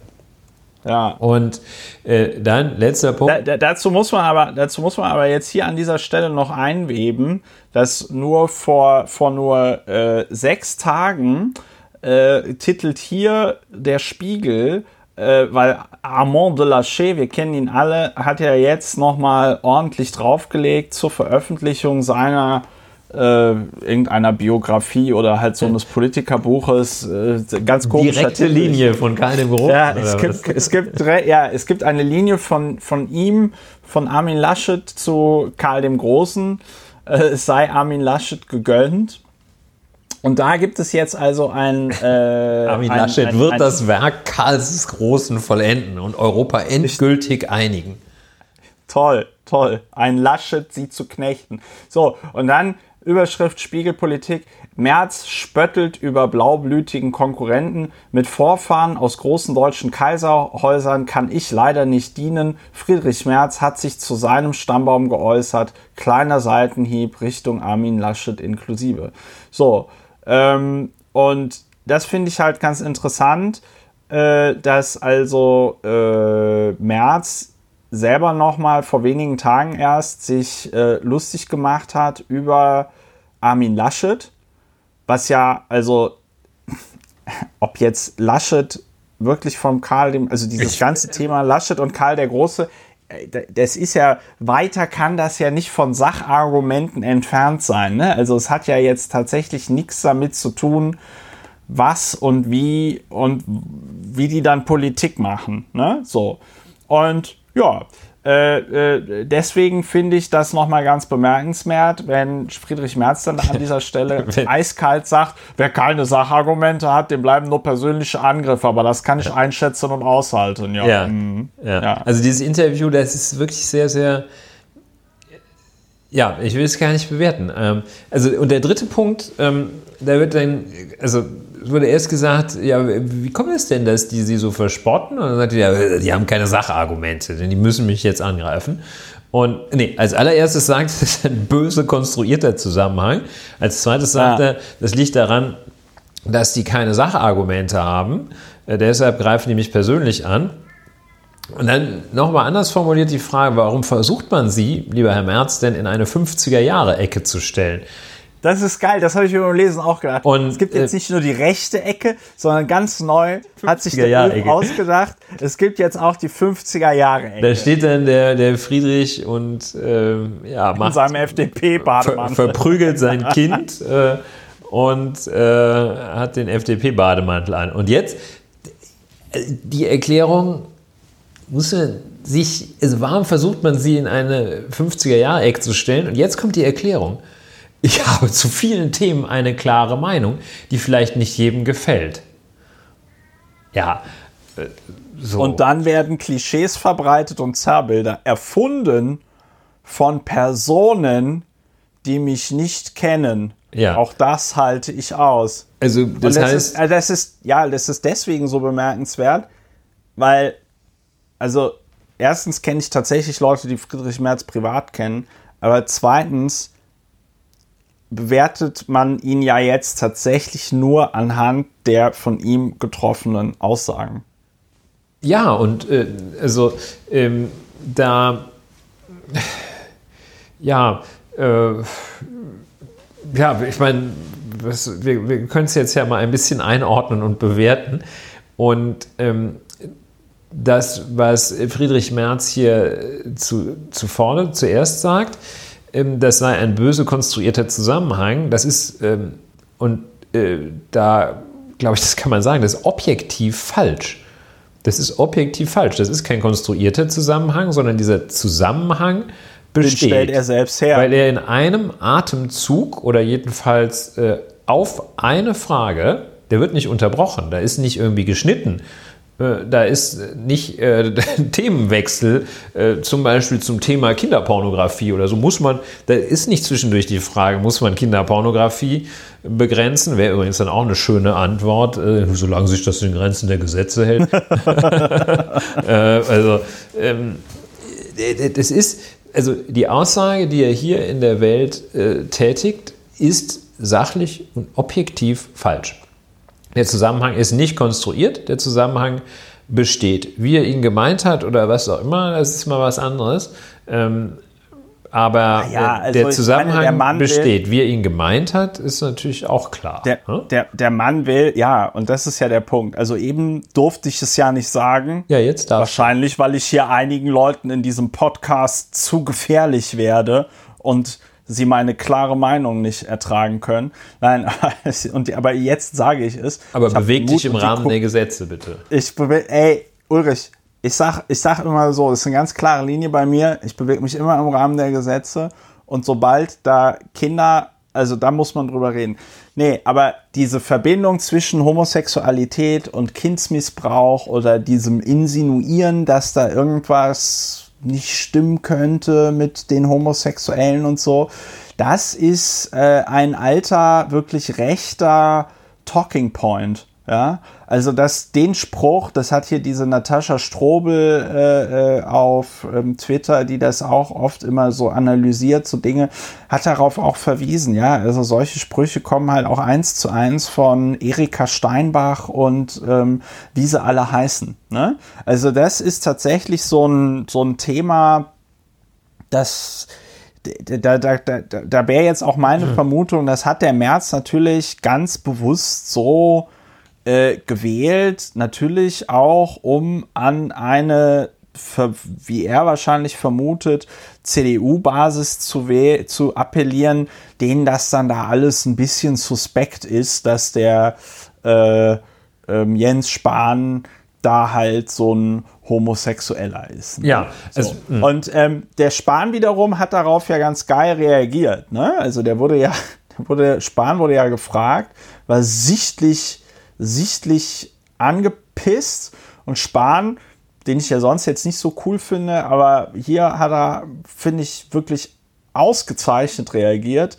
Äh, wenn die erste Assoziation bei Homosexualität Gesetzesfragen oder Pädophilie ist, dann müssen sie die Frage eher an Friedrich Merz richten, würde ich sagen. Und ich finde, damit ist dann halt auch alles gesagt. Ich ja. meine, das war sehr oder souverän, alles. Äh, auch insoweit, als äh, allein schon der Umstand, dass, dass er nicht völlig ausfallend ausgerastet ist, ähm, das äh, ist eigentlich schon souverän und alles, was darüber äh, noch kommt, das ist schon äh, ganz toll.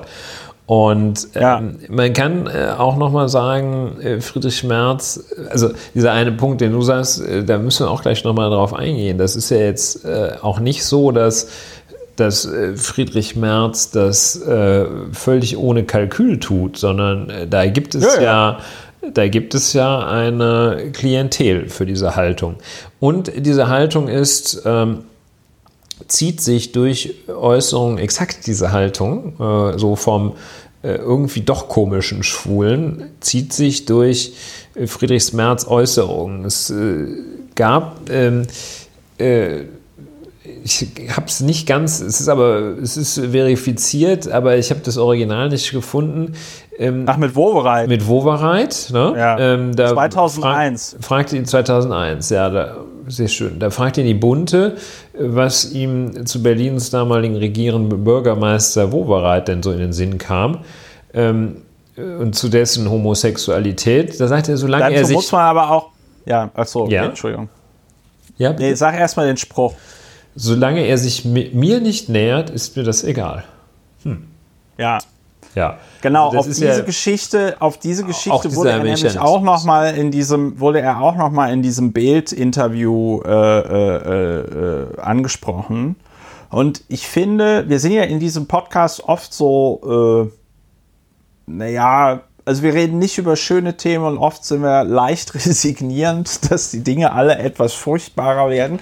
Aber ich finde, hier kann man mal sagen, das ist, ähm, da hat sich doch was zum Besseren entwickelt, weil 2001 hat das nämlich nicht für so einen riesengroßen Aufschrei gesorgt, was äh, Merz dort gesagt hat. Dazu muss man aber auch sagen, 2001 war der Satz von Friedrich Merz, äh, von äh, Klaus Wowereit, äh, den er, glaube ich, auf dem SPD-Parteitag gebracht hat. Ich bin schwul und das ist auch gut so. Das war der totale, das war, also das war Revolution, der totale, ne? ja, das war der Wahnsinn. Das war der, das war der totale Wahnsinn. Das war ungefähr so, als würde heute ähm, eine Transfrau oder ein Transmann äh, nee, das ist, äh, also, nee, aber ich glaube, das ist äh, unvergleichbar da. Ja, das, ja, das war ein. Es, ich, das, ein, ein also ein schwuler regierender Bürgermeister war eine Sache, die äh, nahezu ja, unvorstellbar war und schwul. jeden. Ja, ja, unoffen äh, war kein Problem. unoffen ging damals schon. Äh, unoffen ging damals schon, aber ein offen Schwuler war tatsächlich eine Revolution. Ja, also für die, für die Jüngeren unter uns, also ja, da hat sich in der Tat etwas getan und das da ist auch gut so. Getan. Und ähm, äh, genau, und auf diese, genau auf diesen Spruch, den er damals brachte, und damals war das nämlich noch okay, ja, also Friedrich Merz, äh, äh Fraktionsvorsitzender der äh, äh CDU-CSU-Fraktion im Deutschen Bundestag, wird gefragt, Herr Merz, wie finden Sie das denn mit dem, mit dem Herrn äh, Wowereit? Und dann sagt er so, äh, solange er mir nicht zu nahe kommt, So, ne, wo man sich dann auch fragen kann, was ist das für ein Menschenbild, ne? Also so, weil da wird ja dann auch so insinuiert, Klaus Wowereit äh, könne nicht die Finger an sich lassen oder diese Schwulen generell nicht. Ja, ja. also das ich geht weiß ja nicht gegen Klaus nicht. Wowereit, sondern das ist die Vorstellung, die man möglicherweise da in diesem Eifelkaff, als Friedrich Merz jung war, hatte man die da, äh, dass, äh, dass äh, sozusagen da immer äh, ja, wie soll man sagen, also das, dieses Klischee, ne? ich meine, äh, dass, dass da irgendwie, dass, dass, dass die Schwulen jeden angrapschen oder so. Also ganz, ganz, ganz krass. Ne? Und, Und, ein Punkt, ja. Mhm. Und dann nee. natürlich äh, auch diese, äh, nochmal, äh, die, diese Scheinheiligkeit, äh, dann nicht seine, sein eigenes, offenbar wirklich sehr, sehr verqueres und der Gegenwart überhaupt nicht angemessenes und gewachsenes Weltbild äh, anzuführen nicht zu sagen, wissen Sie was, ich komme damit nicht klar und ich verstehe ja. jeden, der damit mich nicht klarkommt. Das. Es mich ja. überfordert das, ich finde das blöd und früher war das einfacher, als sich die Schwulen alle versteckt haben. Ich finde es doof. Nein, nein, er führt ja nicht sich selber und seine, seine, ähm, seine gestörte ja. Aversion an. Nein, er führt die Gesetze und, das ist eigentlich Schlimme, die Kinder an. Ja, also er sagt so, ja, also vielleicht mit mir kann man es ja noch machen, ne? aber die Kinder, da hört es auf. Und das ja. ist natürlich äh, eine, eine Projektion und eine Scheinheiligkeit, ähm, die, ähm, ja, äh, die nochmal perfider ist als, als der einfache, für sich genommen schon wirklich, äh, ähm, wirklich ausreichend doofe Umstand, dass er eine ja, aus den irgendwann aus dem letzten Jahrhundert, äh, Mitte, zweite Hälfte letztes Jahrhundert stammende Haltung gegenüber Homosexualität hat. Also das ja, ist. Und den, den ja, das ist traurig. Ne? Den also. krassesten Satz, den krassesten Satz in diesem Statement finde ich aber im Grunde genommen noch dieses, weil das einfach so viel, weil das so viel zeigt, weil das so viel ausdrückt, weil das auch irgendwie zeigt, wie Friedrich Merz anscheinend nicht in der Lage ist, sich auch nur zwei Minuten lang in die Rolle einer, in die, in die Lebenswirklichkeit einer anderen Person hineinzuversetzen, nämlich dieser geile, dieser geile Satz, das geht die Öffentlichkeit nichts an. Also ich sage mal so über die Frage der sexuellen Orientierung, das geht die Öffentlichkeit nichts an.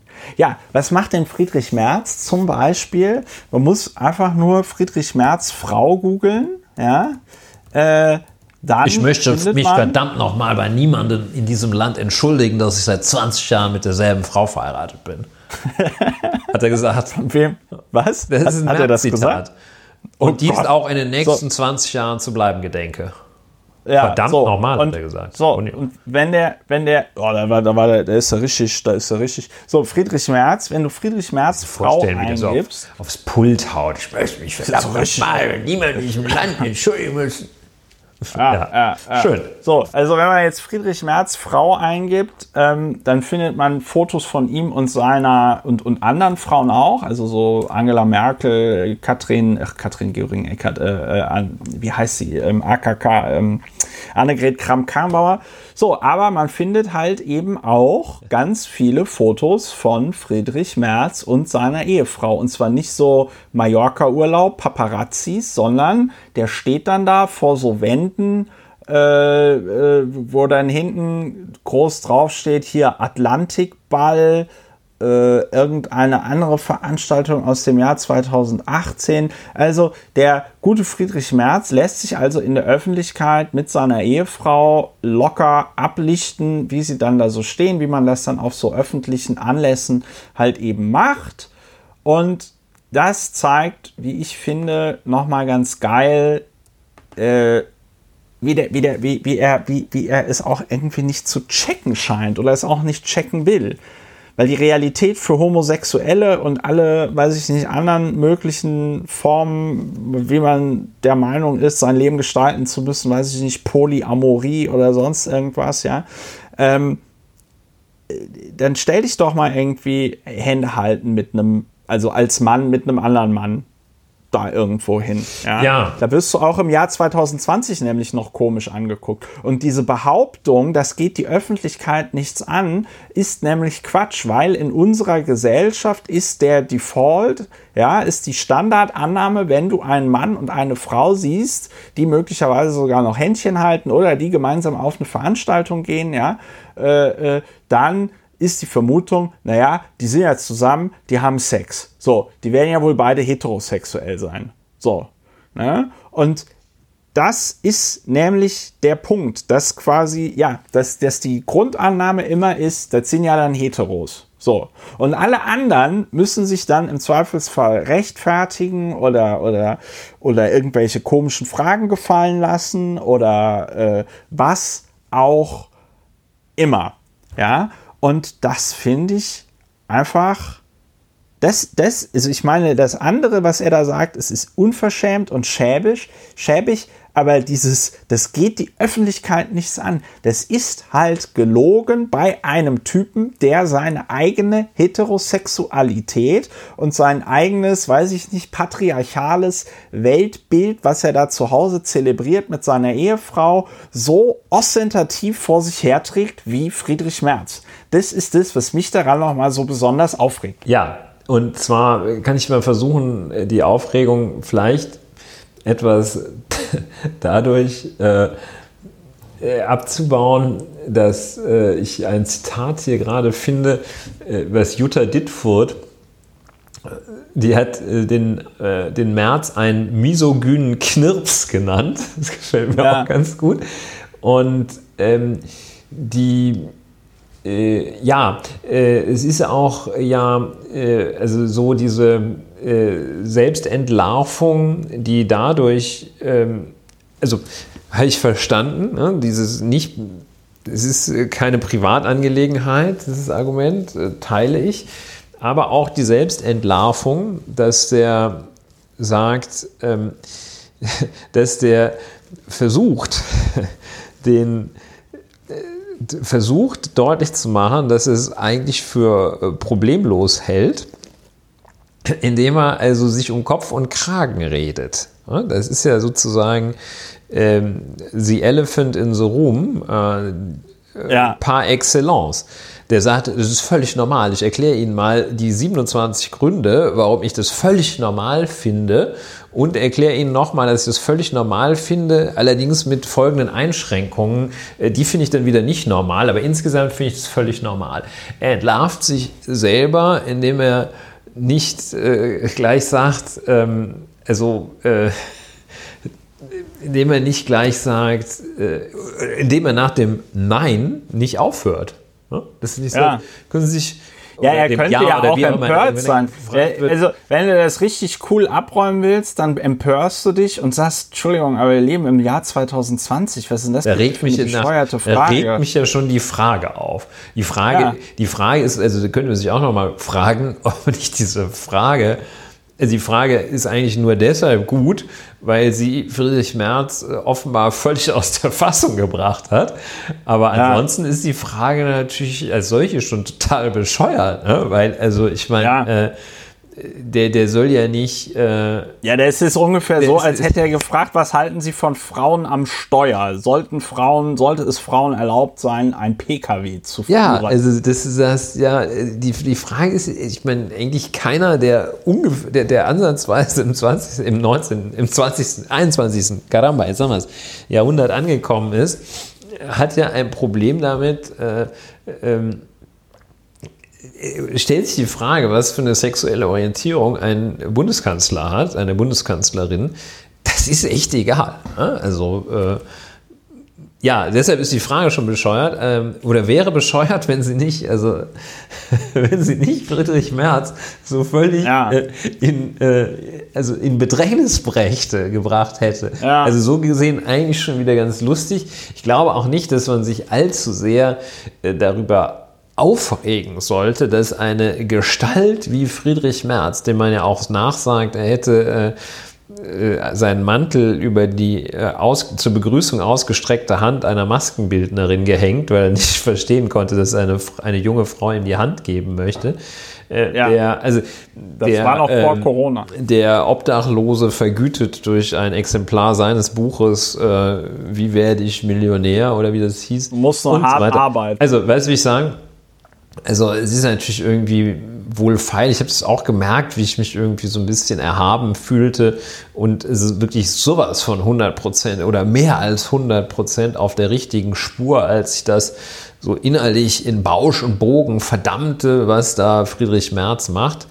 Es ist auch in Bausch und Bogen zu verdammen, aber ähm, also man sollte sich ja, äh, man sollte ein bisschen was draus lernen, finde ich. Und das ist halt nicht das weiß man nicht schon vorher. Da lernt man nicht raus, dass Friedrich Merz ein, ein reaktionärer, misogyner Knirps ist, sondern was man meines Erachtens daraus lernen muss, ist, dass man äh, so sehr, sehr wachsam gegenüber sieht, wie diese Tendenzen, wie dieses Virus der Homophobie immer noch in unserer Gesellschaft äh, grassiert. Äh, das ist meines Erachtens der Lerneffekt. Das kommt immer wieder hoch. Wer hätte damit gedacht, also ich hätte jetzt, ich war nicht darauf vorbereitet, dass da jetzt einer damit um die Ecke kommt. Ne? Und ja, man muss, äh, ja, dass es dann noch der Fritz ist, das ist eigentlich nicht das Überraschende. Und dass äh, Friedrich Merz also irgendwie nahe der, äh, des reaktionären Auffassungen vertritt, da muss man sich auch nicht drüber aufregen. Ähm, da muss man halt nicht CDU wählen, dann, äh, dann, dann äh, läuft man auch nicht Gefahr, dass der irgendwas zu sagen hat. Ähm, ich finde, ja, so, das halt Entscheidende ist, dass das ein, ein, Grund für Wachsamkeit ist, finde ich. Ich finde, was jetzt hier auch stattgefunden hat, ist ein Beleuchtungswechsel. Also früher war, also ich meine, gut, der Axel Springer Verlag ist ja noch immer ein ganz großer Freund von Friedrich Merz, dem Kanzlerkandidaten, wie sie ihn nennen. Ähm, ein bisschen anders aus sah das heute bei Zeit Online mit einem, wie ich finde, sehr treffenden ähm, Kommentar von einem äh, Autor Ferdinand Otto. Otto habe ich vorher, ist mir vorher noch nicht so aufgefallen. Jedenfalls schrieb der also die, einen Kommentar mit dem schönen Titel Der Gestern-Kandidat. Ja. ja. Äh, wie oft reicht bei Friedrich Merz eine Andeutung? Seine Aussage zur Homosexualität zeigt, wie weit er inzwischen im Abseits steht. Selbst seine Unterstützer schweigen. Dann gibt es da noch ein Bild von ihm mit der Unterschrift: Manche halten Friedrich Merz für einen Zombie aus einer vergangenen Zeit. ja. ja, und dann geht es in diesem Artikel und deswegen fand ich den, in diesem Kommentar und deswegen fand ich den, äh, glaube ich, so gut.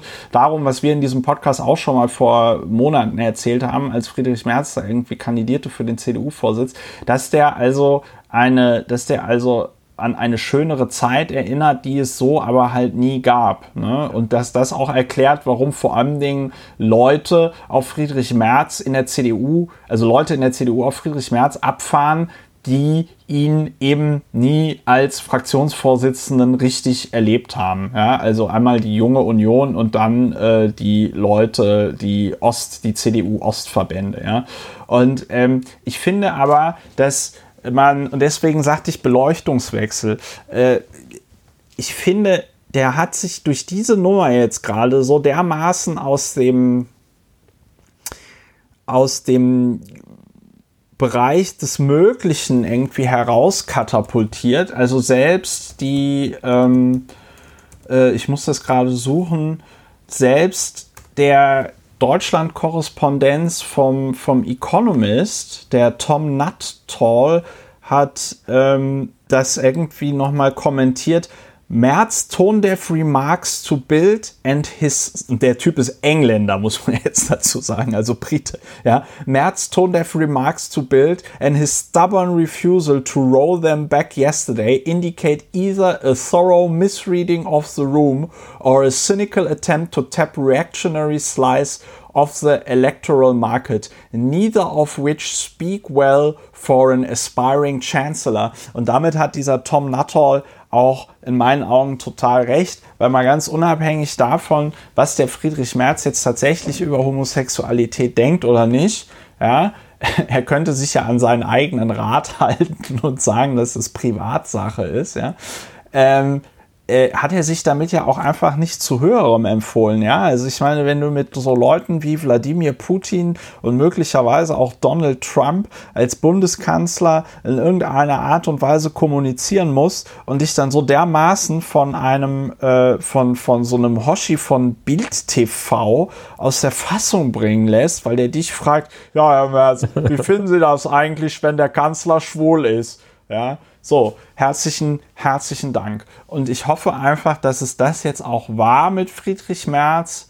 Und ähm, ja, vielleicht noch mal einmal. Ich hätte, also ich hätte es auch nicht gedacht, dass es, dass es, dass es gelingt, dass mir Jens Spahn noch mal sympathisch wird. Ja, nur weil der ähm, März halt so vollkommen und, und da haben wir jetzt noch gar nicht über das geredet. Ich verweise nochmals darauf, dass der nächste Bundeskanzler Jens Spahn heißen wird. Ja. Aber äh, das ist Wahrscheinlich ja schon, ist das so. Ist ja schon Nein, aber ich meine, durch. März, März äh, da haben wir noch nicht mal über das geredet, was er über, über Kurzarbeitergeld gesagt hat. Da kommen wir auch nicht mehr hin. Wollen wir, wollen wir noch zwei Sachen ist, zu, ist, zu, zu Ja. Ja, der ist jedenfalls, der, der verdient sich das verdient sich also laufend das Prädikat, er geht gar nicht. Ähm, was äh, tatsächlich, es überrascht schon, wenn man, äh, oder mich hat es doch immer noch über, also jetzt weiß ich es aber auch endgültig, es ist trotzdem überraschend, wenn man solche Kracher ähm, äh, dann doch noch äh, äh, wahrnimmt, wie den von Friedrich Merz, aber eben auch den äh, von Christian Lindner, die sich ja, was ist die Schnittmenge da? Die Schnittmenge ist, dass sie aus einer längst vergangenen Zeit stammen. Sowohl das, was Christian Lindner gesagt hat, aber auch das, was Friedrich Merz gesagt hat. Und da ist ja dann das ist die Gemeinsamkeit, die ich da sehe.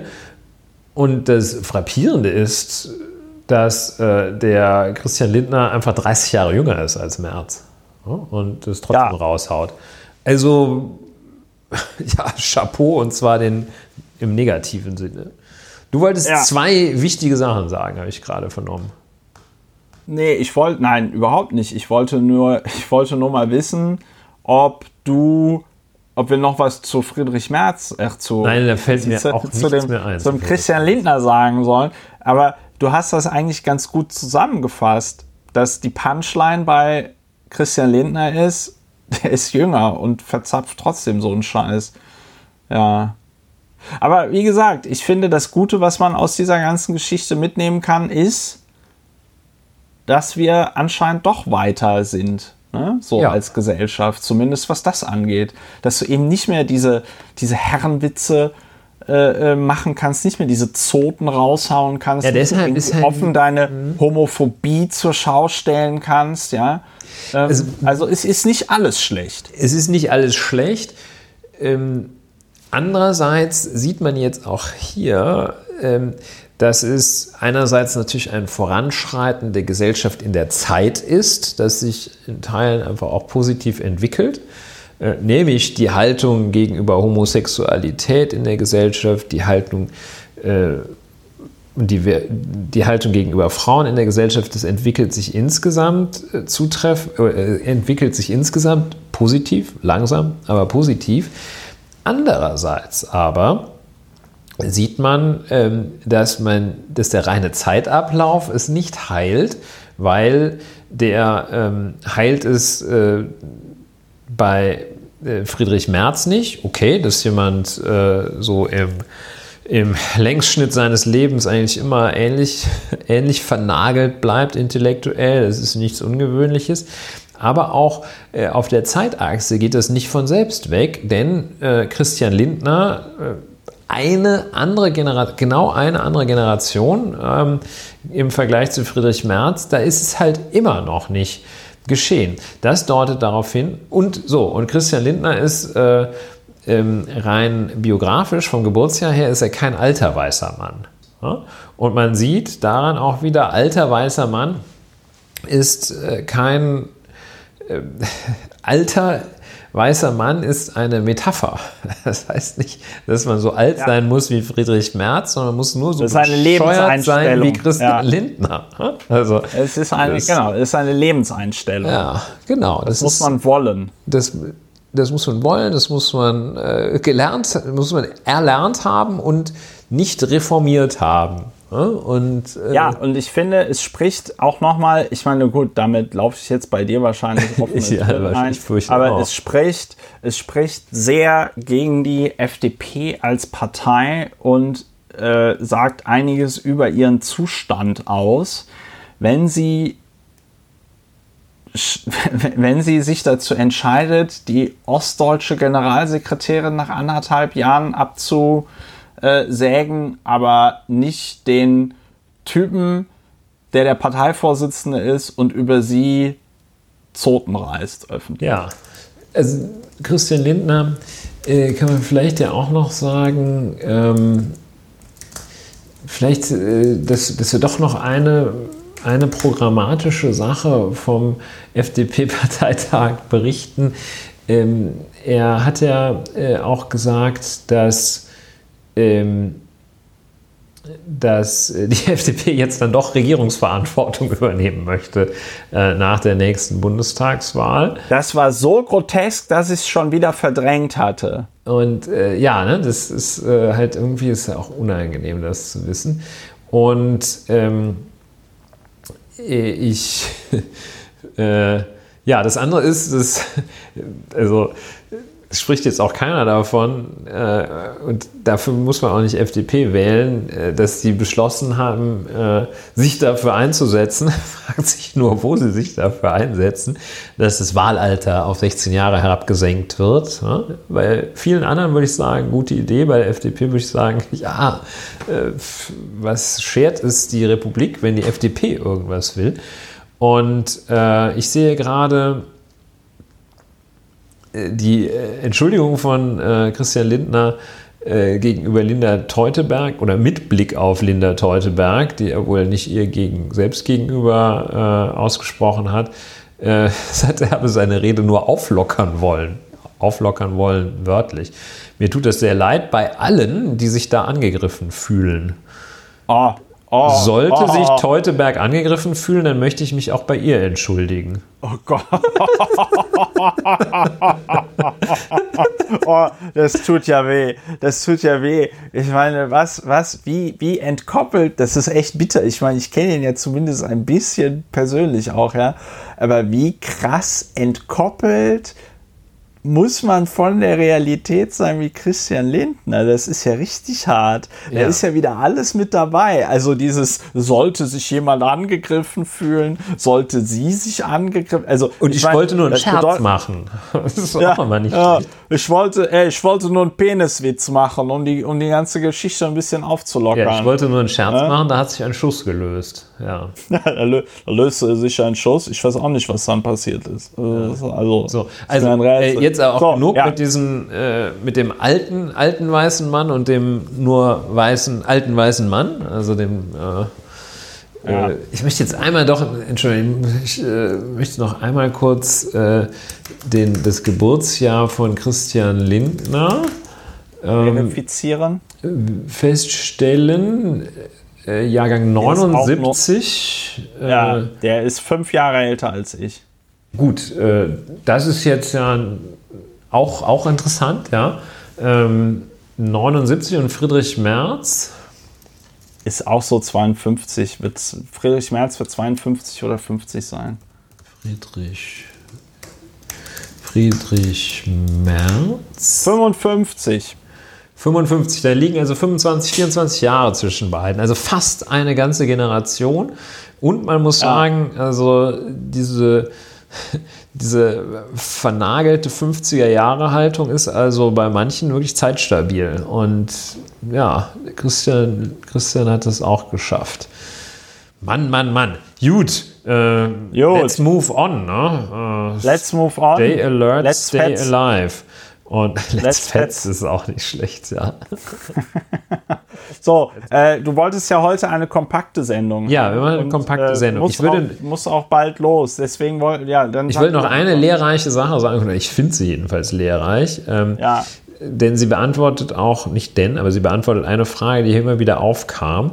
Ähm, Stichwort Moria und Stichwort griechische Inseln, die mit, ja, auf denen Menschen in sogenannten Lagern äh, vor sich hin vegetieren. Und äh, es kam immer wieder die Frage auf, äh, oder immer wieder äh, sch schossen so ein paar äh, Landespolitiker äh, nach vorne und sagten, ja, wir können ja ein paar nehmen und haben sich da wahrscheinlich irgendwo Punkte abgeholt, vielleicht auch in ihrer Heimatgemeinde, so ah, ein bisschen guter. Ähm, und da hatten wir uns ja auch immer gefragt, ja, warum machen die das denn nicht einfach? Und äh, da gibt es jetzt eine, eine, des Rätsels Lösung ist Paragraph 23 des Aufenthaltsgesetzes. Äh, genauer gesagt Paragraph 23 Absatz 1 Satz 3 dürfte es sein. Ähm, da heißt es, dass die oberste Landesbehörde, die jeweilige oberste Landesbehörde eines Bundeslandes, ähm, zwar ähm, anordnen darf, dass bestimmte näher bezeichnete Menschen äh, eine Aufenthaltserlaubnis erhalten, Die dürfen das also, aber, und dann heißt es in der Vorschrift, zur Wahrung der Bundeseinheitlichkeit bedarf die Anordnung des Einvernehmens mit dem Bundesministerium des Inneren für Bau und Heimat. So, also, äh, warum schafft das zunächst einmal ein Berliner Landespolitiker oder ein Thüringer Landespolitiker äh, nicht? Äh, einfach zu sagen, komm, wir nehmen jetzt hier mal 50 Kinder aus Moria und äh, die, die, dürfen jetzt mal hierher kommen oder wir nehmen 200 Familien oder was auch immer. Ähm, weil äh, im Aufenthaltsgesetz steht, da muss, da muss der Bundes, das Bundesinnenministerium muss zustimmen. So, das ist das eine. Das ist die geltende Rechtslage. Das heißt ja nicht, dass das ja. auf ewig so bleiben muss. Und äh, deshalb gibt es tatsächlich auch eine Bundesratsinitiative der Länder Thüringen und Berlin. Äh, die wollten äh, bereits im letzten September, wollten die diesen, just diesen 23 äh, Absatz 1 Satz 3 Aufenthaltsgesetz, wollten die knicken und sagen, die äh, Länder, wenn die sowas machen, müssen die einfach nur informieren. Ja, müssen die äh, das Heimatministerium informieren und nicht das Einvernehmen äh, herstellen, also sprich die Zustimmung einholen. Und das wiederum hat die SPD-Fraktion, also dass die CDU sagt, oh, das geht doch gar nicht. CDU, CSU sagen, oh, das geht ja gar nicht hier, wo kommen wir denn hin und so ja. weiter. Pull-Effekt und dann haben wir hier das Land voller äh, und so weiter. Ne? Kennen wir ja, ähm, dass die das sagen, gegessen, aber eben auch die mitregierende äh, SPD-Fraktion im Bundestag hat, ähm, äh, hat dieses Gesetzesvorhaben, dass, dass die Länder darin frei sein sollen, also auch noch an Gesetzen, die müssen humanitäre äh, Gründe bestehen. Es ist also jetzt nicht so, dass da plötzlich dann äh, Berlin sagen kann, ja komm, hier 100.000 aus Afghanistan, her damit. Ähm, sondern äh, jedenfalls, also die SPD-Fraktion ähm, kommentiert von äh, Frau Ute Vogt äh, und anderen, hat gesagt, nee, nee, das kommt hier nicht in die Tüte, stimmen wir nicht zu eurer Bundesratsinitiative, dass man aus humanitären Gründen hier, äh, dass das Ländersache sein kann, ein paar Leute aufzunehmen, ja. Ne, Ländersache sein kann. Sondern äh, letztlich hat dann die SPD-Fraktion im Bund äh, gesagt, ähm, ja, wir lassen es weiterhin in den Händen äh, des Bundesinnenministers. Ne, der macht das ja macht es sehr gut. Also äh, äh, sehr, sehr unschön, sehr, sehr unschöne Angelegenheit, die auch wieder zeigt, ähm, dass die SPD keineswegs, keineswegs eine ähm, Migrations- und Geflüchteten Ausländern im Allgemeinen offen gegenüber eingestellte Partei ist. Nein, nein, die nö, äh, nö, nö, sind da, also äh, wer möchte, dass, äh, dass sich äh, äh, die Bundesrepublik, das Land, in dem er dann wahlberechtigt ist, äh, der Welt insoweit öffnet, als dass sie da einen erheblichen Anteil dazu leistet, dass Menschen hier herkommen dürfen, hier bleiben dürfen, der darf auch nicht SPD wählen. Das geht nicht. Ja, die, die also haben das abgelehnt. Die haben das abgelehnt, dass man das mal ändert, dass nicht immer dieser, äh, dieser äh, wahrscheinlich ähm, ja, die, dieser Innenminister zustimmen muss, der CSU-Minister zustimmen muss. Das haben die abgelehnt, diese Zustimmung obsolet zu ja. machen. Muss man sich vor Augen führen. Seitdem darf der entscheiden, ob hier einer mehr oder einer weniger reinkommt. Ich weiß aber auch nicht, ich weiß aber auch nicht, was da gerade so rumgedealt wird, weil ich glaube, es gab da jetzt wieder so eine Abstimmung im Bundesrat. Ich habe da nur neulich drüber gelesen und ich glaube, dass zum Beispiel dann das rot-grün regierte Hamburg hat sich dann da auch enthalten und so, ja. Also das ist irgendwie, da werden bizarrerweise alle möglichen Parteien mit reingezogen. Ähm, ich recherchiere das nochmal genauer, vielleicht für die nächste äh, äh, Sendung. Aber es ist tatsächlich, es ist tatsächlich so, ja, aber ich sag mal, es ist auch ein Klassiker, das hatten wir früher im Abgeordnetenhaus auch, dass die, ähm, ja, die Parteien, sobald die in so einer komischen Koalition sind, äh, Stimmen, die immer anhand irgendwelcher Koalitionsverträge und so ab und dann auch mal gerne gegen das, was sie eigentlich wollen würden, ist halt noch immer irgendwie total verlogen, ne? Weil dann kannst ja. du dir überlegen, sag mal, was für eine Partei bist du eigentlich? Bist du die Partei, die, die wir da aus dem Wahlprogramm kennen und von den Sonntagsreden eurer Funktionäre? Oder seid ihr die Partei, die dann immer sagt, na ja, aber äh, das sind ja jetzt hier die realpolitischen Zwänge durch den, durch den ähm, durch den Koalitionsvertrag. Und da sieht man halt einfach, dass äh, es wahrscheinlich, und das ist dann halt das Bizarre, dass es wahrscheinlich irgendwie eine rechnerische Mehrheit gäbe, ähm, aber weil die SPD dann da an dieser Stelle sich auch nicht ähm, äh, dafür entscheidet, äh, gibt es die dann halt nicht und dann ist es halt so. Ja, also äh, keine Frage, dass es alles nicht so ganz einfach ist und da realpolitische Gründe bei vielen Dingen eine Rolle spielen und äh, also, dass es auch mehr Dimensionen haben mag und hat, äh, gar keine Frage. Äh, ich wollte nur diese schlichte Linie aufzeigen äh, ja. zwischen der Rechtsgrundlage dafür oder dem Rechts, rechtlichen Grund dafür, dass Horst Seehofer entscheidet, ob man äh, eine, zwei, drei, vier oder null Familien aus Moria hier zusätzlich aufnimmt ähm, ja. Und äh, dem Umstand, dass da auch seitens der Regierungspartei SPD nichts gegen getan wird. Dass äh, das, das Gründe haben mag und so, das ist alles, alles nee, okay. Äh, Aber jedenfalls ist es auch ein Grund dafür, dass der Totalausfall äh, von Heiko Maas sich äh, nicht äußert. Äh, und äh, möglicherweise auch, dass der Bundespräsident, der schweigt ja, äh, also praktisch. Ulrich, ich habe damit, ich das mit, das mit, nee, ich hab's Real, verstanden. mit der Realpolitik, das sollte ja jetzt keine Entschuldigung sein oder so. Nein, nein, ich habe es auch nicht als Entschuldigung verstanden. Ich wollte nur sagen, dass ich das auch so sehe. Es ist halt schwer bescheuert und es ist halt, äh, ja, nach wie vor ist es halt sehr ähm, auch traurig, dass man da keine ordentliche Lösung hinbekommt. Wobei ich jetzt die Tage gelesen habe, äh, dass man sich tatsächlich auf der EU-Ebene trifft und es wird da ein neues da ein neues Reglement äh, äh, verabschiedet. Ähm, aber da bin ich dann auch gespannt, ob das gelingen. Also es soll ein neues Reglement verabschieden werden bei der geflüchteten Verteilung, auch mit Anreizen und auch, sag ich mal, Strafen, wenn man keine Geflüchteten aufnimmt. Ich bin aber mal sehr gespannt, ob es dort zu einer Mehrheit äh, äh, kommt oder nicht.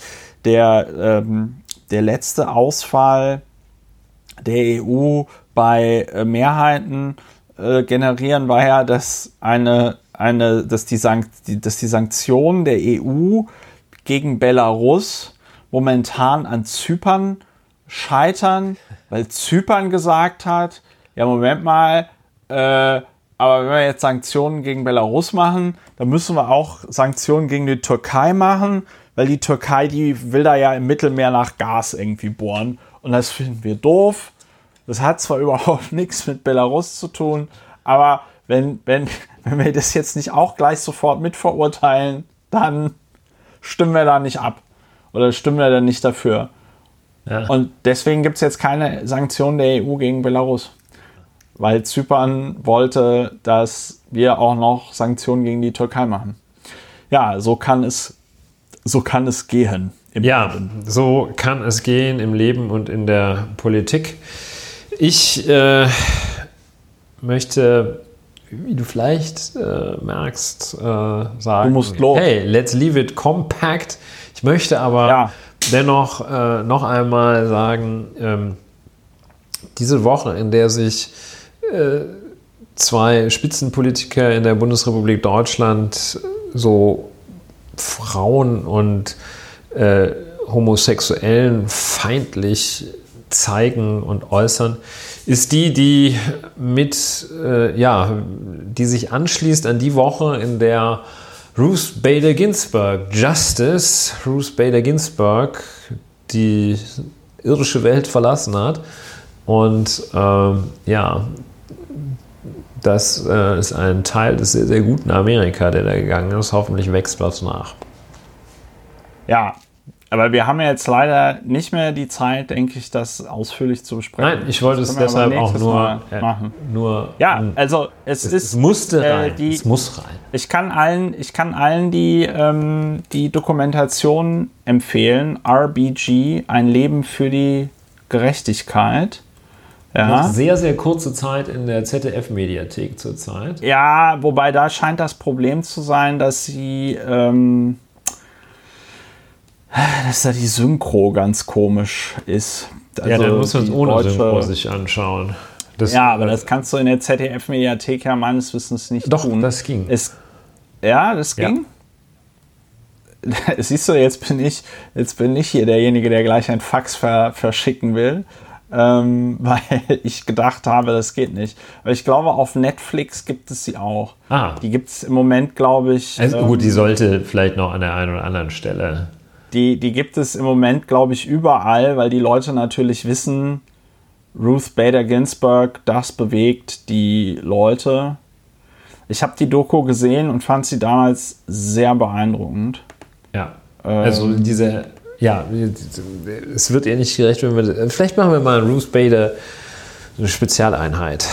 Ähm, Ja, also äh, man müsste es tatsächlich machen. Ich muss dann aber an dieser Stelle auch noch sagen, auch wenn du es kurz und ähm, kompakt halten willst, aber äh, die Art und Weise, wie jetzt die Republikaner ihre Mehrheit im Senat noch nutzen, um äh, jetzt noch auf den letzten Meter einen neuen Supreme Court Justice durchzudrücken, ist auch sehr unwürdig. Das ist in der Tat auch äh, vollkommen heuchlerisch. Ich glaube, das ist ein, ein Merkmal von erheblichen Teilen der US-amerikanischen Gesellschaft, ist eine große Rücksichtslosigkeit. Und ähm, da äh, tut sich hervor, ich glaube, das ist der, den du auch im Vorgespräch meintest, Lindsey Graham. Genau, Lindsey Graham, genau. Der hatte, äh, der hatte als the late Barack Obama äh, ein, das war glaube ich Justice Scalia, der verstorben war. Genau, Scalia ist gestorben. Ähm, ja. Den, äh, der war neun Monate vor der Wahl, war der gestorben. ja. der Posten also nachzubesetzen. Und da haben Mitch McConnell und eben auch Lindsey Graham gesagt, nee, das kommt überhaupt nicht in einem Wahljahr. Spinnt ihr denn? Naja, Ja. und jetzt äh, äh, ist also äh, Frau Bader Ginsburg äh, 90 Tage, Mhm. nee, 45 Tage vor der Wahl, ja. 45 Tage vor der Wahl äh, Ja, äh, also Stunden, eine kleine zweistellige Zahl von Stunden nach ihrem Tod, ähm, sagen die, nö, nö, jetzt mal hier, äh, jalla, jalla, äh, mal ganz schnell hier neuen, äh, da, da den, den Platz nachbesetzen. Und das, was wir damals gesagt haben, interessiert nicht, gilt ja nicht für uns. ja. Also das, schon ist krass. Der, der, das ist bei Lindsey Graham, der der Senator für South Carolina ist, ähm, oder einer der Senatoren für South Carolina ist, ähm, ist es halt besonders ähm, ja, widerlich. Man muss tatsächlich sagen, widerlich, weil er 2016 halt gesagt hat, I want you I want you to use my words against me. If there's a Republican president in 2016 and a vacancy occurs in the last year of the ter- of the first term, you can say Lindsey Graham said, "Let's let the next president, whoever it might be, make that nomination." Tja. So, also, ne? Und er sagte, jetzt Äh, hätten sich aber zwei Sachen geändert. Ne? Also er hätte jetzt gesehen, wie die den Kavanaugh fertig gemacht hatten. Das war dann also oh. die, ja, es ist einfach, also das ist wirklich sehr das Äh, und was ist der unanständig. Äh, den habe ich nicht verstanden. Äh, wieso hast du den nicht verstanden? Ja, weil ich, äh, vielleicht erinnere ich ihn auch nicht mehr. Okay, aber und das Allergeilste ist aber ähm, tatsächlich hier Mitt Romney, weil Mitt Romney sich ja während der Präsidentschaft von Donald Trump schon mehrmals so ein bisschen geriert hat, als ob er eigentlich den Donald Trump ganz scheiße findet. aber dann immer im entscheidenden Fall. Mitt Romney ist so ein bisschen die SPD der, der US-amerikanischen Republikaner oder so, wenn man das so nennen kann, weil Mitt Romney kippt am Ende immer um. Ja. Mitt Romney kippt am Ende immer um. Das ist mal eine ganz gute Idee, aber dann wird es wieder nichts.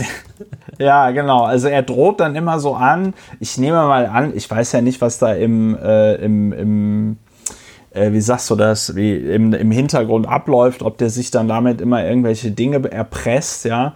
Aber er hat ein Statement äh, äh, rausgegeben, äh, wo er, wo er also gesagt hat, äh, dass, dass man jetzt, dass man jetzt, also dass die Republikaner das jetzt machen müssen, dass sie das jetzt äh, wählen müssen. Ja, prima mit. Also ja, nicht schön, sehr, sehr schlecht, äh, unanständig, äh, gewissenlos, skrupellos, prinzipienlos. Ähm, ja, sowas gibt es. Ja, ja, und, und mir tut's und mir tut's tatsächlich leid für die Ruth Bader Ginsburg, weil die also ähm, auf Twitter hat das eine amerikanische Twitterin äh, hatte das ganz gut zusammengefasst. Sie hat irgendwie sinngemäß geschrieben, wir Millennials werden das Andenken von Ruth Bader Ginsburg dadurch ehren, dass wir auch erst dann in Rente gehen, wenn wir sterben. Ja? Und ähm, das ist das, was ich tatsächlich an ihrer Geschichte ein bisschen traurig finde, dass ich mir denke, dass diese Frau es auch einfach mal verdient hätte, die letzten Jahre ihres Lebens, insbesondere wenn du Bauchspeicheldrüsenkrebs hast, ähm, nochmal was anderes zu machen. Ja, also, weiß ich nicht, Urlaub in den Park gehen, ähm, mal eine Party feiern oder so. Und stattdessen musste sie jetzt seit 2016 weiterhin im Amt bleiben. Ah, und dann halt irgendwie versucht noch die Wahl zu überleben, damit sie möglicherweise unter einem demokratischen Präsidenten stirbt. Ähm, ja, das ist schon, das, das ist schon schade. Ja. Ja. Sehr bedauerlich. Gut. Wir haben noch eine Kurz-Hommage hinbekommen.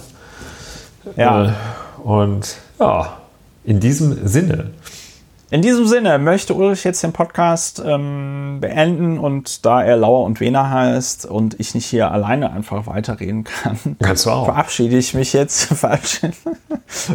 oder schneide mir aus deinen alten Podcast-Folgen Antworten dann so ja. zurecht. Ja. Ich kann ja auch ein paar Standardantworten oder Standard. Standard. Sag, Standard genau, Active Listening. Den, Aha. Sag, sag doch oder du hast den, recht.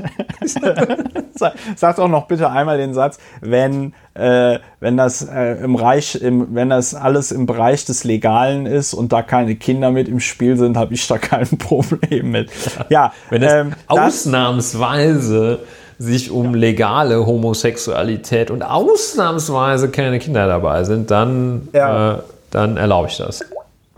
Das ist sehr großzügig von dir. Das war die 71. Folge von äh, Lauer und Wena, dem Podcast gegen Pech beim Denken zur Bewältigung der Gesamtsituation. Auch ähm, einer der besten Podcasts Deutschlands, muss man einfach mal so ganz ähm, bescheiden sagen.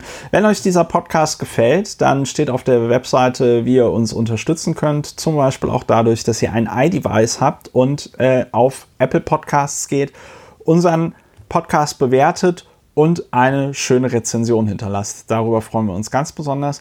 Dann kommt gut durch die Woche. Wir freuen uns wie immer über Feedback und Anregungen und äh, dann bis zum nächsten Mal bei Lauer und Wena. Macht's gut. Tschüss. Tschüss.